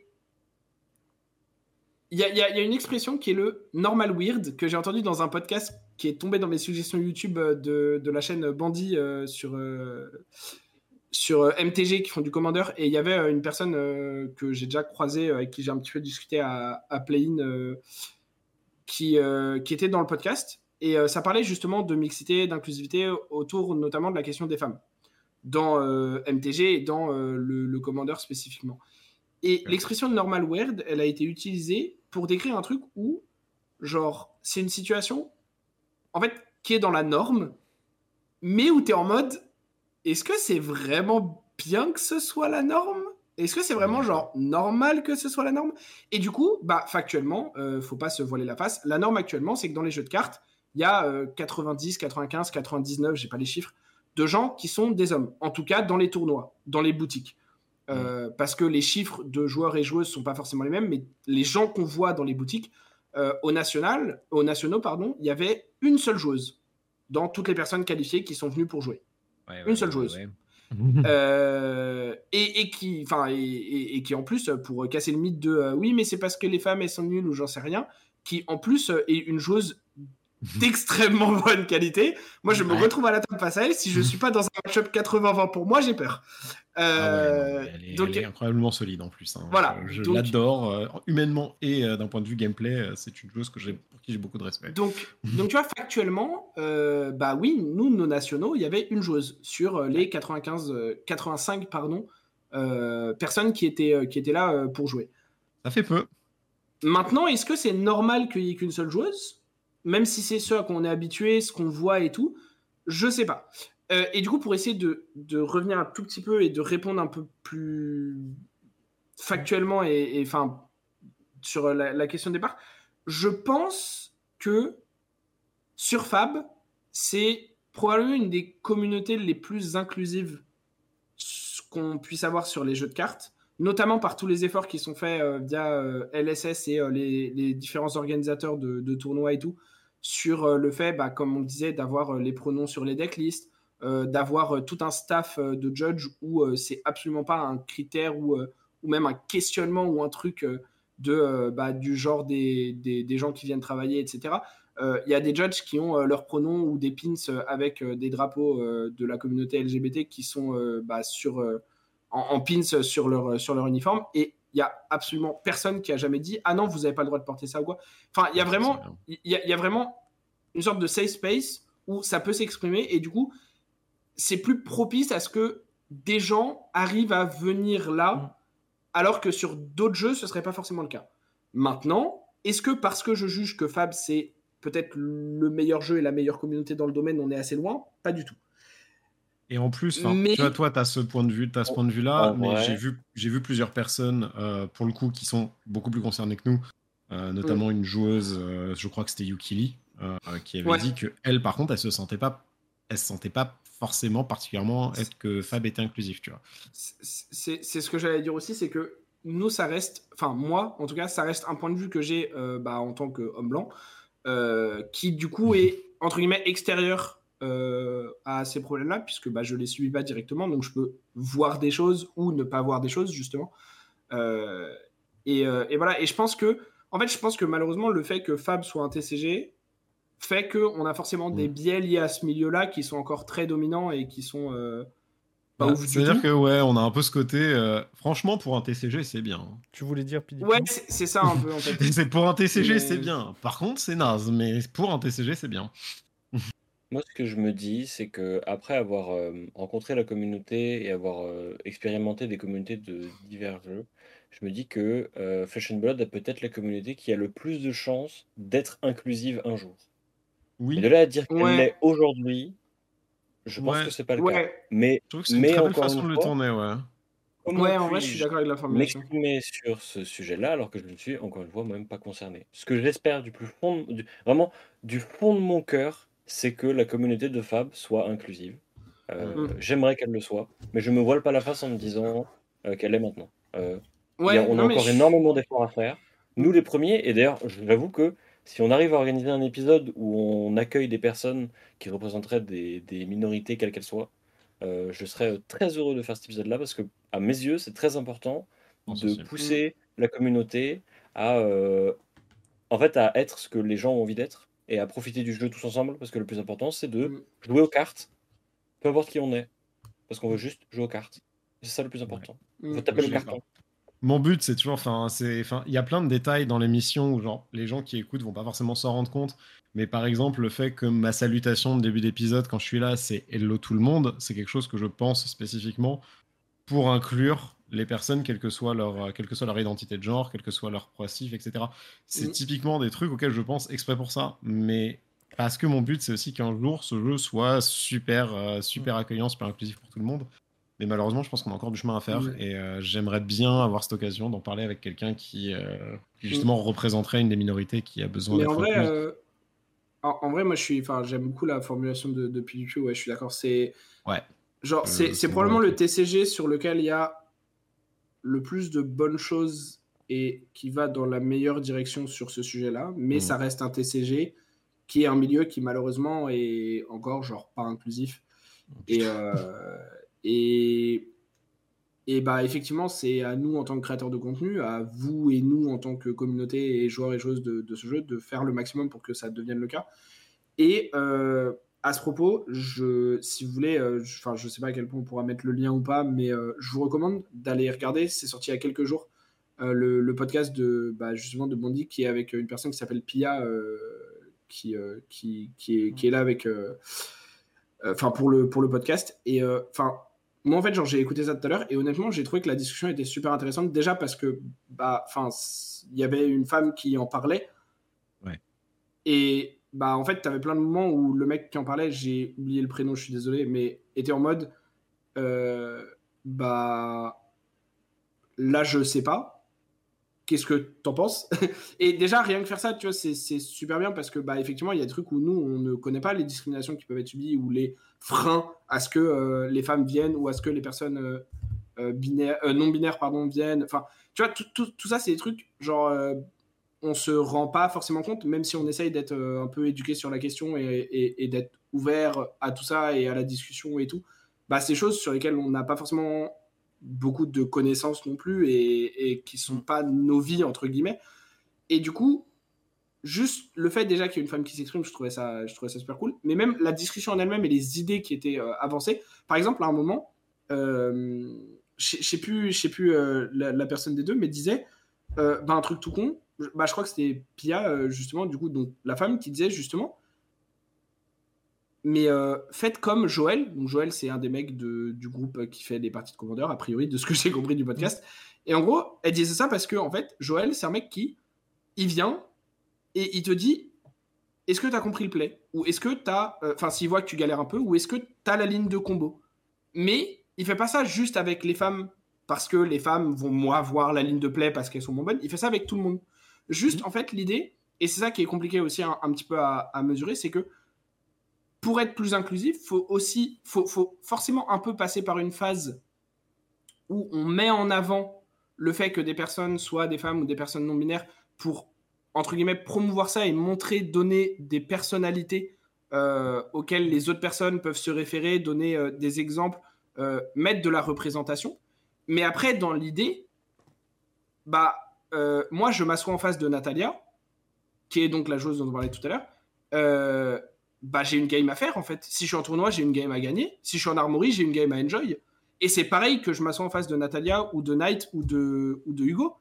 Et pour moi, c'est ça l'objectif final, c'est que quand tu as une personne, euh, enfin, quand tu une femme qui se ramène à un tournoi, le but, c'est pas que ce soit en bien ou en mal ou en je sais pas quoi, de la traiter comme une femme et d'être en mode euh, mm. Ah, mais est-ce que tu as moins compris? Ou euh, est-ce que ceci ou est-ce que cela? Mais juste, bah, genre, c'est une personne qui vient jouer, fais tes games avec, en fait. Point. Mm. Et à la limite, si tu expliques tout le temps tes plays aux autres personnes, bah, fais-le aussi avec elle. Il n'y a aucune raison que tu le fasses pas. Mais si tu passes tes trois premières rounds à ne pas expliquer tes plays à tes trois adversaires mecs et que la quatrième tu joues contre une meuf et tu fais euh, donc là je fais ça, ça a go again, attention ça a plus 1 parce que j'ai joué Art of War au début du tour. Bah évite, genre juste évite en fait. Euh, donc, tu as le droit de traiter tes adversaires comme des abrutis, mais juste, mais, mais, de façon équitable. Pas parce que c'est des femmes, parce que c'est tes adversaires. tu vois, juste, pour, juste tu vois, pour très vite fait finir là-dessus, parce que je pense que vous avez très très bien résumé. Euh, quand j'ai fait la game streamée euh, contre, contre elle, très, clairement, très clairement, j'étais pas rassuré parce qu'en effet, c'est une excellente joueuse. Elle est trop forte. Et, tu m'étonnes. Je, je, me méfie très très très fortement. Et euh, je pense que ouais, ça pourrait être un, épisode. Et je chercherai l'épisode parce que je vois très bien de, l'épisode dont tu parles. Mm. Et en fait, en plus, ce qui est vraiment bien, c'est que en fait, elle était invitée sur mm. Sol Ring et il mm. en a profité pour enregistrer cette discussion. Et je trouve la démarche vraiment vraiment cool. Et si un jour on a l'occasion de le faire, en tout cas techniquement, j'essaierai de faire en sorte que que ce soit possible à mon niveau. Mais en tout euh, cas, voilà, j'ai dit que j'allais essayer d'être concis parce qu'on en fera sûrement un épisode. J'ai été très long parce que je pense que c'est un sujet qui est important et sur lequel il y a des choses à dire. Je finirai juste en disant que euh, personne n'est parfait. On a tous nos biais, évidemment. Euh, moi, le premier, c'est possible que j'ai des comportements qui soient pas forcément ouf ou que j'ai des trucs. Mais vis-à-vis des femmes ou d'autres gens, genre même de mes adversaires, des fois, tu vois, des fois, t'es salé à la fin d'une game, c'est pas ouf comme comportement non plus. genre, tu peux avoir un petit geste d'humeur ou quoi. Bah, juste retenez tous qu'on est humain et que le but, c'est euh, quand on pointe un comportement, pas de dire ah la personne est un connard ou la personne est une connasse, mais juste de dire ce comportement-là, évite, c'est pas ouf, essaye de prendre conscience que c'est pas super et genre qu'il y a peut-être un truc à mieux mettre en place ou genre à changer. Juste ça. écouter en fait et enfin juste qu'on ait une réflexion sur nous-mêmes de ok bah là j'ai peut-être pas été la meilleure version de moi-même, comment je peux faire pour demain? Ou euh, à la prochaine armory être la meilleure version de moi-même. C'est ça. Voilà. On essaye. Et jouer Cano. ça va de vous des meilleures personnes. Je suis sûr à 99% que non. Ou pas. Non, après, c'est vrai que ça, ça, t'apprend à, être, à demander régulièrement à ton adversaire s'il a suivi. et, là, et, là, et, là, et là, je peux jouer. Et là, je peux jouer. il y, a combien de canaux sur la stack là? C'est ça. Jouer contre Cano, ça vous apprendra à être patient et à donner les timings de réponse à votre, à votre adversaire pour éviter, pour éviter de roule shark sur des mistrigger. Pardon. ah, ah, ah, ah j'ai entendu, j'ai senti du sel. Ah, la guérande. Euh, bon, on va accélérer un petit peu En, vrai, c'était c'était pas du tout du sel, c'était juste une ref. Ceux qui l'ont, bien joué à vous. on en parlera peut-être à un autre moment aussi. Ceux qui ne l'ont pas, bah, bah fallait sur Twitter les deux derniers jours. ah là là là. je n'ai plus Twitter, je ne suis plus, je n'ai plus ces refs là, je suis très triste. Je t'expliquerai après, t'inquiète. T'inquiète, t'inquiète. Euh, donc, on, on, vous a posé une autre question qui nous demandait donc vraiment rien à voir. Hein. Par contre, on est vraiment genre. Euh, auriez-vous autant apprécié Fab si ce n'était pas un TCG Auriez-vous créé du contenu dessus? Je peux commencer là-dessus si vous voulez, parce que ça va être très rapide. Absolument pas. Euh, je suis un joueur de jeux de société du dimanche de temps en temps. Je suis pas. En fait, j'aime assez les jeux de société pour ne pas jouer au Monopoly et au Cluedo. Mais je mhm. n'aime pas assez ça. C'est trop bien le Cluedo, parle mieux du Cluedo. bah ouais, voilà. Euh, mais je n'aime pas assez ça pour vraiment faire de la création de contenu et m'investir sur du, jeu de société euh, pur et dur. C'est, je suis un joueur de cartes, euh, voilà. Mhm. Je rejoins aussi la moi, je, me suis lancé dans les. Enfin, en fait, j'aime les TCG parce que bouffer le carton, c'est super, mais aussi parce que je suis un énorme pimpin. Voilà, il faut que hmm. je montre à mon adversaire que j'ai mis trop d'argent dans le jeu et pas lui. ou alors être impressionné quand il en a mis plus que moi. Ouais, parce que j'allais dire, je joue jamais contre Moms. Ouais, ouais, non, mais on, on peut pas faire ça dans les, dans les jeux de société, parce que par essence, dans les jeux de société, tout le monde a à peu près le même jeu. Euh, Alors que dans les TCG, on peut flex, et, voilà, c'est très important pour moi. C'est comme si j'avais une grosse voiture pour compenser quelque chose. comprenez que j'ai plein de foils. Par contre, un gros joueur Donjons et Dragons. Voilà, c'est pas du jeu de société, mais. mais tout comme. moi, moi, moi, je sais qu'un des trucs que j'aime le plus dans les DCG, c'est le theory crafting et le deck building. Et c'est un truc qui est genre pas ou très peu possible sur les jeux de société. Ou en tout cas, qui, alors, j'allais dire, j'allais dire, laissez-moi finir, ou en tout cas, quand c'est possible, qui euh, est entre guillemets relativement limité dans le temps, ou alors j'ai pas encore trouvé la perle rare qui me permet de, euh, dans le sens où les TCG par euh, définition, tant que tu joues à un jeu actif, tu as des sets qui sortent. Et du coup, ça vient bousculer des choses. J'en parlais un petit peu dans, dans l'interview avec Kevin tout à l'heure. Un des trucs qui me hype pour Bright Lights, c'est que que je joue les mêmes decks ou pas, je vais devoir changer des choses dedans genre là, j'ai reslivé mon deck de Dash tout à l'heure. Euh, dans un mois, il ne ressemble plus du tout à ça, tu vois. Ah bah, tu euh, Enfin, oui, non, mais, mais même, même je, disais, on sait, on sait, changement de méta, la méta va changer, donc tu vas être obligé de changer les cartes. T'as plein, de, as plein de trucs qui peuvent, qui peuvent bouger, que, que tu aies des nouvelles cartes ou juste qu'il faille mm. s'adapter à une nouvelle méta. Et comme c'est un exercice que j'adore et que c'est un des trucs qui me plaît le plus dans les TCG, c'est un truc que j'aurais pas ou très peu ou de manière euh, très limitée, de mon point de vue en tout cas, dans les jeux de société. Et du coup, j'aurais beaucoup de mal à faire, même s'il y a eu les mêmes mécaniques que Fab et que le, jeu en tant que tel m'aurait beaucoup plu, j'aurais beaucoup de mal à faire du contenu dessus et j'en aurais d'ailleurs pas fait parce qu'il m'aurait manqué ce côté évolutif en fait. Bah justement, moi je suis, je suis complètement opposé à vous trois. Euh, j'aurais préféré Fab si Fab n'était pas, n'était pas un jeu compétitif. Et, ou en tout cas n'était pas un TCG. J'aurais préféré Fab, notamment, mais ça, c'est un point qu'on a déjà eu, notamment si ça avait été un LCG, donc les Living Card Game, ce qui n'empêche pas l'aspect compétitif, euh, mais c'est le format de release avec des boosters, etc., qui est complètement différent. Euh, moi, je suis un gros fan de tout ce qui est euh, jeu de cartes évolutif. Il y en a beaucoup qui ont été développés par Fantasy Flight Games. Je pense notamment, ils ont fait un jeu Game of Thrones, ils en ont fait un La Légende des Cinq Anneaux. en coopératif, ils ont fait Marvel Champions, Arkham Asylum. Euh, le Seigneur des Anneaux, qui sont des jeux où justement moi je retrouve ce côté deck building et autres parce que tu as des, des héros qui sortent, des nouveaux. des nouvelles, des nouvelles extensions, des nouveaux machins, et pour chaque fois qu'il y a des nouvelles cartes qui sortent, à chaque fois qu'il y a un nouveau pack qui sort, le premier truc que je fais, c'est alors non seulement comment j'utilise ça, mais comment j'utilise les cartes qu'il y a dedans pour modifier mes decks d'avant. Et du coup, je passe mon temps à faire du deck building, du theory craft, du machin dans, euh, dans ces jeux-là qui sont du coup pourtant des jeux de société y compris coopératif pour certains comme Marvel Champions. Et Marvel Champions, faut savoir que j'ai commencé à y jouer parce que quand j'ai emmené mes potes euh, je découvrir Flesh and Blood, il y en a un qui m'a dit eh, mais c'est marrant la mécanique de la mécanique de ressources là, c'est c'est la même que dans Marvel Champions. J'ai regardé. Comment ça? Montre-moi ton jeu là. Et du coup, j'ai commencé à jouer à Marvel. Vas-y, montre. Ouais, j'ai commencé à jouer à Marvel Champions comme ça, et j'ai l'intégrale de Marvel Champions chez moi maintenant, tellement je kiffe ce machin. C'est vrai que ce genre de jeu, moi, euh, c'est pas du tout des jeux auxquels j'ai l'habitude de jouer, mais c'est des jeux sur lesquels si je me lançais, je pourrais peut-être euh, faire du contenu, en vrai. Parce que je retrouverais. Euh, qu'on en teste à l'occasion pour le fun. Mais en fait, en fait c'est ça. C'est moi, moi, ce qui, ce qui me faut, c'est un truc qui est, qui est évolutif et avec des sorties et des choses qui viennent mm. qui viennent en fait, hein. entre guillemets, me re-challenge intellectuellement.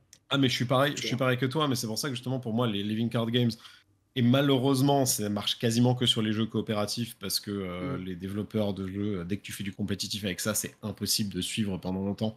Euh, parce que, fait, enfin, c'est impossible de suivre. C'est-à-dire qu'au bout d'un moment, ça devient aussi cher que de jouer à Flesh and Blood. Mm. mais, mais du coup, moi, je suis pareil. J'ai besoin de beaucoup d'être stimulé régulièrement sur un jeu, j'ai besoin d'être challengé, j'ai besoin de trouver quelque chose de nouveau. Et ces jeux-là font quelque chose que j'adore, puisqu'ils avancent justement, enfin, ils me permettent d'avancer, de, changer de deck, de changer de thématique, de changer de gameplay. mais du coup, en plus, je joue avec des potes, ça coûte relativement moins cher parce qu'il n'y a pas la, y a pas ce truc. Et là du coup PDP il retrouverait pas son compte. Il n'y a pas les chase cards il n'y a pas de ceci. C'est juste t'achètes ton truc. T'as tout le temps les mêmes cartes quel que soit mm. le joueur euh, qui achète. Et tu kiffes ta vie comme ça en fait. Genre c'est juste ça il y a, y a, un élément de plus, euh, en vrai, dans ma réponse auquel je viens de penser en vous écoutant, c'est mhm. que dans mon esprit, et enfin, en tout cas à l'époque, parce que je vois maintenant avec des compétitions de route qu'on peut avoir à play-in et tout, que c'est pas vraiment forcément le cas. Mais dans mon mhm. esprit, les jeux de société, c'est un truc, tu joues avec tes potes ou ta famille chez toi, ou genre mhm. dans un bar, mais enfin, tu joues euh, avec les gens que tu connais. Les TCG, c'est des trucs où tu vas en boutique pour venir faire partie d'une commune, faire des tournois et tout. Et du coup, dans la façon de pratiquer l'activité, c'est pas la même non plus. Et je pense que, en termes de façon de faire et même pour pouvoir créer du contenu dessus et en termes de public à qui on s'adressait et tout, euh, je pense que ça m'aurait moins convenu de faire si c'était un jeu de société, tu vois, au final.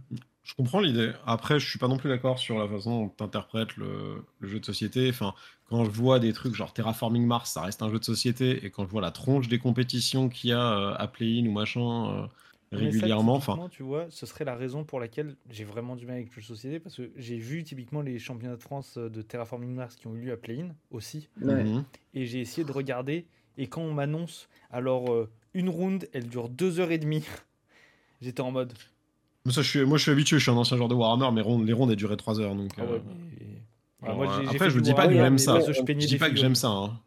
Il y a un truc, c'est que les jeux de société, les LCG, etc., ont souvent des communautés qui sont de plus petite taille notamment mmh. parce que l'accompagnement par les boutiques locales est plus compliqué, parce que ce bah ne sont pas des jeux rentables. Par défaut, mmh. un joueur qui vient dans une boutique, 95% du temps pour un tournoi, il a déjà son matos, il n'a pas de mmh. raison d'acheter de produits sur place. Donc une boutique, quand elle organise un tournoi, c'est très souvent à perte.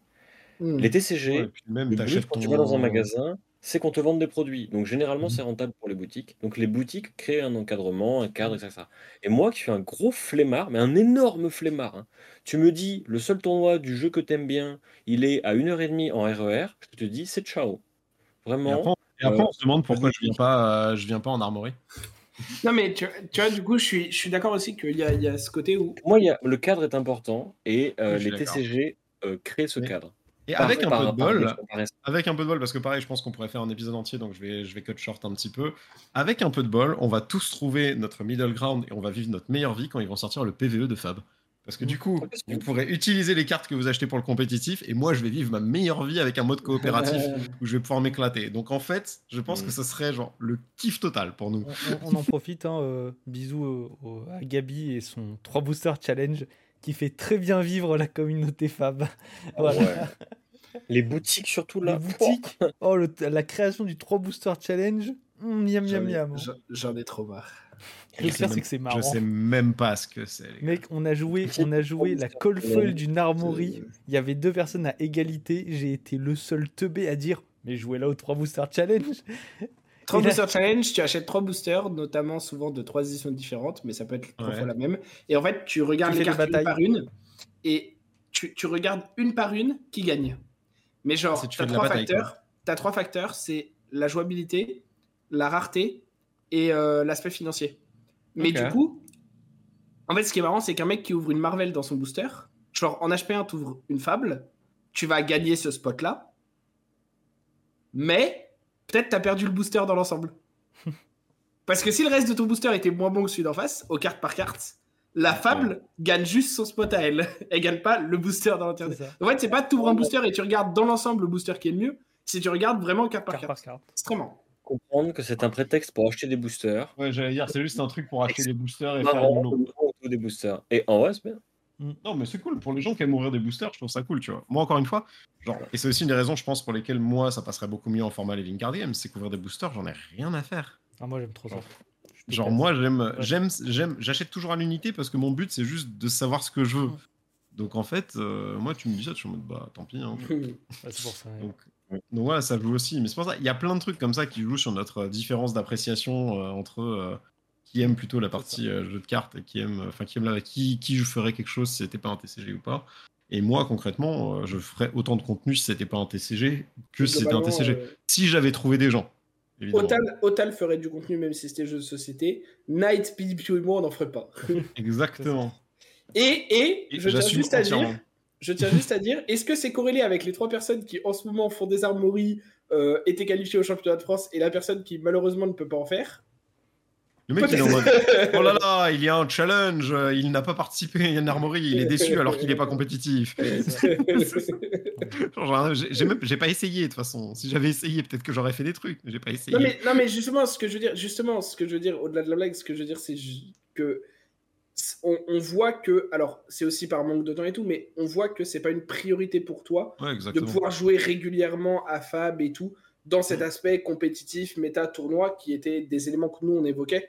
Euh, alors que nous, c'est beaucoup plus le cas. Et, bah, du coup, c'est en lien aussi, enfin, ça fait sens par rapport à nos réponses globalement et par rapport au fait que, genre, toi, si c'était dans un, sous une forme différente, ça te plairait quand même parce que la forme actuelle de Fab, c'est pas ça qui te fait. Après, c'est un mélange des deux, tu vois. C'est un mélange des deux. Une des raisons pour lesquelles je fais moins de tournois et c'est pas ma priorité, c'est aussi euh, parce que le jeu étant financièrement un gros investissement, euh, je sais que j'ai pas forcément le temps de m'investir autant que vous et du coup, j'ai pas le temps, j'ai pas envie de claquer autant de thunes dans un jeu auquel je vais peut-être faire deux games. Genre, c'est un mélange de plein de trucs hein, qui font que je n'arrive pas à m'investir autant. Euh, et, euh... on prête les decks. Hein. Oui, non, mais enfin, en vrai, euh, genre, je vais pas me taper deux heures de trajet pour faire des games que je peux faire sur Talichar. Enfin, faut. C'est vrai. c'est bête à dire, hein, mais pour, si, si c'est pour ça, euh, après, je suis d'accord que genre, ça me manque de ne pas voir les gens, de pas passer un moment, discuter, etc. Genre, quand les gens arrivent et me font ah, mais je sais pas qui t'es. Bah, je, suis à tour zéro aussi. Hein. Je, suis là, je, suis là, aussi souvent que les autres, hein, normalement. Genre, si vous connaissez les tronches des deux autres grâce à tour zéro, vous connaissez la mienne aussi. Et, euh, et genre, quand j'étais allé à Bordeaux euh, au début d'année, euh, au début d'année voir Faustin et genre rencontrer les. Genre, j'avais rencontré une partie de la commune de Bordeaux, enfin, revu une partie de la commune de Bordeaux. C'était trop cool comme moment. Justement, me se poser, sortir un deck, jouer face à un mec que tu connais pas forcément et contre qui t'as jamais joué, passer un bon moment, ça me manque trop, ça aussi, tu vois. Après, ça, c'est encore, un, encore un autre débat, et du coup, on va passer à la suite. Euh, du coup, petite question. Euh, encore une fois, je suis désolé, je vais la poser au régisseur parce que c'est lui qui l'a fait. D'où vient le logo de la chaîne? Ça va être assez rapide. Euh, je suis donc monteur VFX, je ne suis absolument pas graphiste. Je sais dessiner des bonhommes bâtons. Donc je suis Bien parti à, la recherche de, de logos, j'ai écumé beaucoup de sites. Euh, sachez que notre logo est tout ce qu'il y a de plus officiel. Hein, donc il y a une licence avec. Ce n'est pas un logo volé. Je ne l'ai pas volé à quelqu'un. Euh, donc j'ai beaucoup cherché et j'ai trouvé un logo donc, qui correspondait un peu à ce qu'on voulait parce qu'on avait déjà le nom du podcast à l'époque. Je mmh. savais. Et on avait déjà une idée de la charte graphique. ça, j'avais déjà une bonne idée de, la charte graphique euh, de ce que ça allait être. Je savais que je voulais quelque chose un peu gelé, un peu de glace. Et je savais que ce serait cool d'avoir un mage et euh, je suis tombé sur. Et un barbu. Ce personnage, un mage, barbu. Et ce qui m'a beaucoup marqué, vous verrez dans le logo, c'est que devant lui, il a trois cartes. Une carte rouge, une carte jaune, une carte bleue. Ce n'est pas moi qui l'ai rajouté, c'était de base sur le logo. Quand j'ai vu ça, j'ai fait bingo. J'ai juste un peu hein. retravaillé. J'ai refait un peu de 3D dessus pour un peu l'améliorer. J'ai évidemment fait le tour zéro. Mais... Et c'est ce qui est devenu le logo de, de Tour Zéro, qui nous accompagne depuis. Et quand il nous l'a montré, en vrai, on a, on a tous été à peu près en mode Ok, c'est stylé, on garde. Il n'y a pas mm. eu vraiment de débat de. en vrai, j'ai beaucoup cherché. Je suis pas du genre à prendre le premier truc qui passe. Mm. Et j'en ai eu, j'en ai testé 4 ou 5 avant. Et aucun ne me satisfaisait. Il y a vraiment que celui-là où, quand je l'ai vu, j'ai dit euh, celui-là, ça colle beaucoup trop. Est-ce que je peux avoir une licence dessus? Je peux avoir une licence dessus. Je prends la licence dessus. et voilà. Mais non, pour rassurer les gens, je suis moi-même auto-entrepreneur, euh, monteur, euh, vidéaste. je ne m'amuse pas à voler le travail des autres quand je prends quelque chose, évidemment. C'est sous licence. Donc voilà, d'où vient le logo de la chaîne. C'était euh, plus généralement avec la thématique du coup du tour zéro, mm. de, de la, de la charte graphique Il y a très peu de chances qu'il change. Je pense qu'il. Oui, normalement, il ne devrait pas changer. Hein. Il si un jour il change, un jour il change, c'est peut-être une légère refonte graphique au cas où on a besoin de le remettre au du jour. Peut-être une amélioration graphique, mais ce sera le même, style. Ou de le lire d'une certaine manière, mais euh, dans le fond, euh, il, est probable qu'il reste tel qu'il est euh, un certain temps. C'est ça. Ouais, je crois on l'aime tous. Hein, donc, C'est ça. Et tout le monde répondra, mais on va commencer par toi. Si tu as le droit de bannir une carte, laquelle, pourquoi? Et croissant, je vois ton sourire, tu seras le dernier parce qu'on connaît déjà ta réponse. Non, je t'assure que tu connais pas. Je sais que, je sais que c'est dur, hein, parce que. Ah, bah je sais, c'est pour ça que je te la donne à toi, comme ça je peux copier ton idée. Hein. Je, suis, du genre. Moi, je, je suis du genre à dire, euh, euh, sauf si une carte euh, me saute vraiment au visage en mode, mmh. Ouah, cette carte est vraiment trop et tout.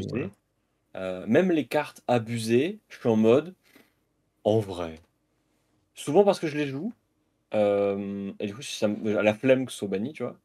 Mais euh, en vrai, si je devais choisir, je pense qu'il y a peut-être une carte, mais c'est pas pour des raisons de, de, puissance ou de, ou de comment dire, de mécanique trop forte ou tout comme ça. C'est Remembrance parce que on en avait déjà parlé. Mais pour moi, le principal truc, c'est quand tu joues une game où les deux joueurs ont trois remembrances dans leur deck, la game dure 1000 ans et ça met, bah, ça peut mettre beaucoup de temps au tournoi si tu des tours additionnels. de manière générale, en fait, ça, c'est, c'est une carte, un élément du jeu qui veut faire durer la partie par essence, aller à l'encontre de la mécanique qui dit une carte jouée est perdue du jeu. Et, euh, et en fait, euh, qu'il y ait des classes qui aient accès à ce genre d'effet, j'ai aucun problème avec ça. Euh, je trouve ça que ce soit une générique en fait. Mais le fait que ce soit une générique, accessible à tous, à tous les héros, peu importe la stratégie, on fait une carte que je trouve un peu facile pour un effet qui n'est pas celui que j'aimerais voir le plus souvent. mais ceci étant, la réalité c'est fais confiance au gars de LSS qui s'occupe des bans. euh, ah si, si, euh, ban Lexi, parce que j'ai la flemme de perdre parce qu'elle m'a Frostbite. Voilà. J'espère vite qu'elle va passer Living Legend. C'est peu probable, mais ah, tous des rêves. Hein. Night, est-ce que t'en as une aussi en tête euh, que t'aimerais ban? Qui va beaucoup étonner, je pense. Mais euh, moi, ce serait la tunique. Putain oh là là. C'est beaucoup Vous, m'avez pris mes deux calls, littéralement Pour une Mec, tu l'as dit toi-même tout à l'heure, euh, vous avez dit que c'est ban codex, tu vas devoir dire ban codex. Non, je pense qu'il y a une autre carte aussi qu'il aimerait ban, mais ça, je pense qu'il le dira peut-être pour le LoL. Non, moi, ce serait la tunique, même pas parce que... C'est pas parce que j'aime pas la carte, c'est pas parce que je la trouve pas bien, c'est parce que je trouve qu'elle ferme le design à beaucoup de choses. elle limite l'espace de design. Elle limite énormément l'espace de design. Donc euh, c'est et en fait c'est aussi un gros frein parfois des nouveaux joueurs quand ils vont jouer un deck. Et dans certains match-ups, si t'as pas la tunique, ben, t'as juste perdu. Déjà que t'as assez souvent perdu. Genre, typiquement, je prends mon exemple avec Faille. Faille, si j'ai pas la tunique dans Islander, c'est impossible. Mais littéralement impossible. Donc, euh, on passe d'un 70-30 à un 90-10 assez facilement. Donc, euh, ce bon, Flamescale contre Islander, euh, bah, je vais bloquer des Wounded Bull, mais trop bien. Et, la tunique, en vrai, c'est vraiment la carte est, a vraiment un design trop fort, je trouve. Et du coup, bah, elle limite beaucoup l'espace. Mais avec ce que fait LSS en ce moment, euh, je trouve qu'il y a des grosses améliorations et on voit de plus en plus de torses différents. Donc, euh, en, vrai, en vrai, je trouve ça. Bah, on en avait déjà parlé ouais, dans un épisode, mais ce que je trouve intéressant, c'est qu'ils sont pas en mode on va ban la tunique, ils sont en mode on va essayer de créer des items sans forcément la remplacer qui vont remplacer la tunique dans des situations spécifiques comme le trench qui est utilisé. en, fait, euh, tu, en fait, je pense que tout le monde sera d'accord avec moi. Tu peux pas faire quelque chose de plus puissant que la tunique ATM. C'est genre l'item en lui-même, tu le lis. Ah c'est tous les trois tours une ressource gratuite. bah. C'est fort. C'est fort. c'est fort quand tu n'oublies pas de mettre tes compteurs. Ouais, c'est ça. et, euh, en soi, et en soi, oui, c'est ça fait partie de ces cartes un peu game breaking. Tu parlais PDPU, des Remembrance, du fait que euh, ça te permet, quand tu as une carte dépense, quand, tu as une carte jetée, euh, tu peux plus la tu peux plus la jouer. Bah pour moi, Phoenix, c'est un peu le même délire où euh, tu es obligé de jouer des cartes pour gagner, pour gagner des ressources. Et bah non Parce que Furnace, Furnace, par exemple, qui donne aussi des ressources, me gêne beaucoup moins parce que c'est une réaction à des cartes que tu as déjà jouées, Furnace. Il faut que tu aies pitché pour qu'elle marche. Le, meilleur exemple que je pourrais donner pour que tout le monde puisse comprendre, ce serait euh, l'exemple de Lexi qui bloque avec trois cartes de sa main, pitch tunique, tree of a kind. Ça, c'est des, des, patterns qui sont pas bonnes pour le jeu. En GG Wellplay. Bah, je dis ça avec Faille aussi. Hein. Pitch tunique, Art of War. Mm. Voilà, c'est des choses comme ça que je trouve un peu abusées dans le design euh, de la carte. Ça m'inquiète un peu après, euh, si, tu... Donc, si tu retires Tunic et, euh, et Remembrance, il y a quand même le, le gameplay fatigue va être un peu plus sad hein, quand même. Et euh, ban Cano, parce que je peux pas gagner contre Cano. Et c'est des tricheurs. voilà. Du coup, Croissant, vas-y, je te laisse. Alors, juste parce que ma première idée c'était Remembrance. En en vrai Ban codex, hashtag Drakai of Sodium euh, Fortunus, évidemment. Euh, bien évidemment, on banne le codex. Mais sinon, pour des réponses sérieuses, je, veux, je vais juste donner un argument en plus à ce que Pipu et Night ont dit, parce que c'était mon premier choix, c'était Remembrance. Après, j'ai fait, ok, pas Remembrance du coup, tunique. ok, pas tunique du coup. Euh, Remembrance, moi, mon, mon autre problème avec la carte, c'est que c'est une carte qui, by design, dans des match-ups, comme par exemple le miroir de Dromai euh, Big Dragon en ce moment, c'est une carte qui est pas nécessairement bonne entre guillemets, genre c'est une jaune qui bloque pas et tout, c'est pas une bonne carte. Mais si tu la joues x1 et que ton adversaire la joue pas, tu gagnes. Or, euh, autre erreur et autre euh, grosse sortie, évidemment. Mhm. Si ton adversaire la joue x1 et toi aussi, eh. Si tu la joues pas et ton adversaire non plus, eh. Si tu la joues x3 et ton adversaire x1, tu gagnes. Et du coup, en fait, c'est une carte qui, genre, créer trop de différentiel quand dans un match-up, tu la joues et pas ton adversaire. Mais pas de question de skill ou pas, c'est juste. Ah, bah j'ai fait le choix de mettre 3 Remembrance et. J'ai vu la vidéo de Pheno Black, euh, la deck tech de Pheno Black sur son, sa Dromai Big Dragon, dit exactement ça. Quand il est sur Remembrance, il dit bah, je mets 3 Remembrance parce que les gens jouent 2 et que du coup, si j'en ai 3, je gagne. C'est ça en fait. et en fait, du coup, t'es obligé de la mettre dans ton deck parce que, genre, si tu l'as pas avec ton adversaire là, tu perds. Et je trouve que c'est, genre, un mauvais design de carte dans son utilisation actuelle. Et la tunique, pour moi, plus que, genre, par rapport au power level et tout, c'est juste que la tunique, moi, j'aimerais bien qu'elle soit bonne pour voir de la diversité. Euh, parce que là, par exemple, genre, meilleur exemple, je théorie beaucoup Prism en ce moment. Et Empyrean Rapture, c'est un torse qui est genre super fort. Genre vraiment le torse il est super fort. Mais comme il y a des match-ups où tu dois jouer aura, que les listes pour l'instant de Prism jouent plutôt aura et tout, le torse que tu prends la plupart du temps c'est Tunique. Parce que Tunique est tellement forte et tellement genre génériquement bonne que ça va au-dessus d'un torse designé pour le héros et pour sa stratégie qui est genre ultra fort. Et du coup je suis en mode bah c'est dommage parce que tant que Tunique est légal et existe, il y a plein de gens genre qui vont juste jouer Tunic parce que c'est juste tout le temps bon, tout le temps fort. exactement. C'est un choix par défaut en fait. Donc euh, C'est ça. Et le truc c'est que comme à Knight, et ça je suis totalement d'accord, tu peux pas sortir une meilleure carte même dans une classe que Tunic. C'est pas possible. Genre la carte est broken. Enfin pas broken euh, en mode genre trop forte, mais très forte. Et du coup tu peux pas sortir un truc meilleur que ça parce que sinon genre ça risque de casser ton jeu. Le problème, ça me fait un peu penser à. Il y a un peu le même euh, symptôme. On en parle beaucoup moins parce que le héros qui l'utilisait le plus euh, a été Living Legend, mais ça me fait un peu penser au débat sur la Crown of Seed, en fait. Qui, est, un, qui un casque qui est vachement bien, qui était vachement utile, et euh, mais... il, est limité, il est limité à une classe. C'est ça. Mais t'aurais l'équivalent de ça, enfin, t'aurais un torse équivalent de ça. Donc, chez le gardien, ce serait n'importe quoi aussi, tu vois. Oui, Oui, mais à la limite, ça me gêne vraiment parce que, genre, là, le problème, c'est que tu vas en tournoi, tu vas faire 10 games de construit, tu vas voir 7 tuniques. Hmm. Alors que tu joues 10 héros différents, tu vois. Et je trouve juste que pour la diversité du jeu et du deck building, c'est dommage d'avoir une carte qui est si forte et tout le temps forte et générique que du coup, c'est très souvent le choix de gens. Mais bref, je m'étale pas plus parce que. Thématiquement parlant, tu la mets sur. Je suis désolé, mais c'est une tunique. Euh, la tunique, elle, comme elle est portée, elle devrait pas être portable par des héros comme Bravo, comme, euh, si. Genre. Si, on a dit qu'on était inclusif. Si Bravo, il veut mettre une petite tunique printanière. Alors, je, parle, je parle juste de thématique sur le fait qu'il devrait avoir des grosses armures de bœufs pour défendre. Tu devrais avoir envie de mettre des grosses armures de bœufs. On s'en fout, il a même pas de bottes. C'est une thématique. Non, mais justement, pour moi, c'est la thématique, tu vois. C'est la thématique. Tu me dis, un gardien, j'imagine que le machin, il est stuffé, il est blindax et tout. Genre, tu regardes l'artwork de Holdim, t'es en mode. Bon, en même temps, euh, l'artwork de Bravo, euh, il, est dans un, il, est dans un, festival, il a des vêtements qui se prêtent très bien. À part maintenant, à part Starvo, où il a des belles épaulières. Ouais, mais justement, tu vois. Mais, je suis d'accord. oui, c'est vrai. Donc tu le dis, oui, non, mais tout à fait. Je, Après, au-delà au delà des, des, blagues, PDP et Knight ont, bien répondu sur les autres. Moi, ma mm. carte, du coup, vu que j'ai eu le droit de prendre aucune des deux et que Codex c'est trop facile et qu'en vrai, j'ai pas spécialement envie que Codex soit ban, ce serait Wildfire. Et c'est un peu pour les mêmes raisons. Dans le sens où Wildfire, c'est une carte que j'adore parce qu'elle me permet de gagner en construit. Hein, voilà, il faut le dire, c'est la carte qui permet à Kano d'être euh, au moins jouable et d'exister en, en construit. Mais euh, je pense que la carte restricte beaucoup trop le design de futures cartes potentielles parce que elle a un floor qui est très ok voire très bon et elle a un ceiling qui est genre peut-être la meilleure carte du jeu en termes de ceiling ou un des meilleurs euh, compte tenu du contexte de son deck, son héros, blablabla.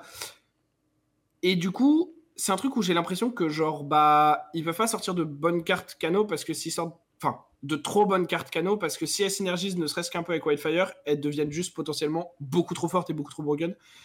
Et du coup, j'ai peur que euh, on continue à rester dans des cartes qui, à cause du fait que c'est de l'arcane et à cause du fait que Wildfire existe, euh, continuent à être des cartes qui sont genre ultra undervalue quand tu les joues et qui ne sont bonnes que quand tu les enchaînes avec d'autres trucs, notamment Wildfire.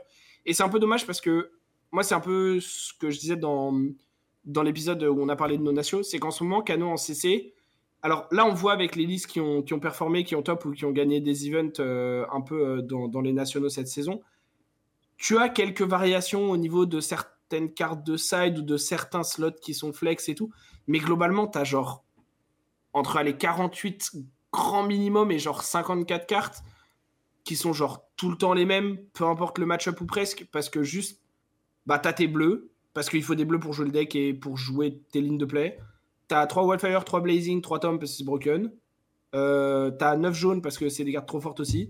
Et genre juste, t'as ça. Et en fait, si tu t'éloignes de ça et que genre t'enlèves Wildfire de ton deck pour jouer autrement, jouer d'une autre façon, jouer plus tempo avec d'autres cartes et tout, bah t'as pas forcément le pool pour le faire. Mais surtout, genre juste ton deck va nécessairement être moins bon en fait.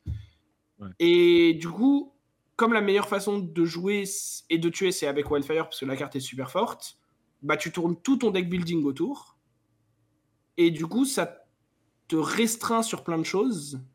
Ce que je trouve dommage, parce que comme je l'ai déjà dit mille fois, j'adore deck build. Et du coup, en ce moment, Cano en CC, bah, c'est un peu genre une ligne tout droit.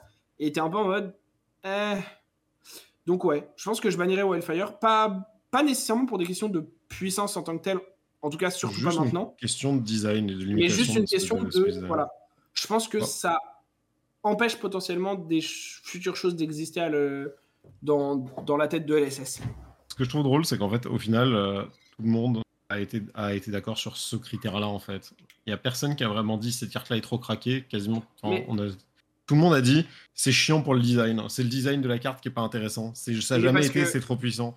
Mais ce qui est logique en même temps. Hein. Mais, mais parce que comme a dit, comme a dit euh, Hugo, en fait, genre LSS fait plutôt bien ses balles et genre le jeu actuellement, on, a peut-être le format le plus varié qu'on ait eu de l'histoire du jeu, genre.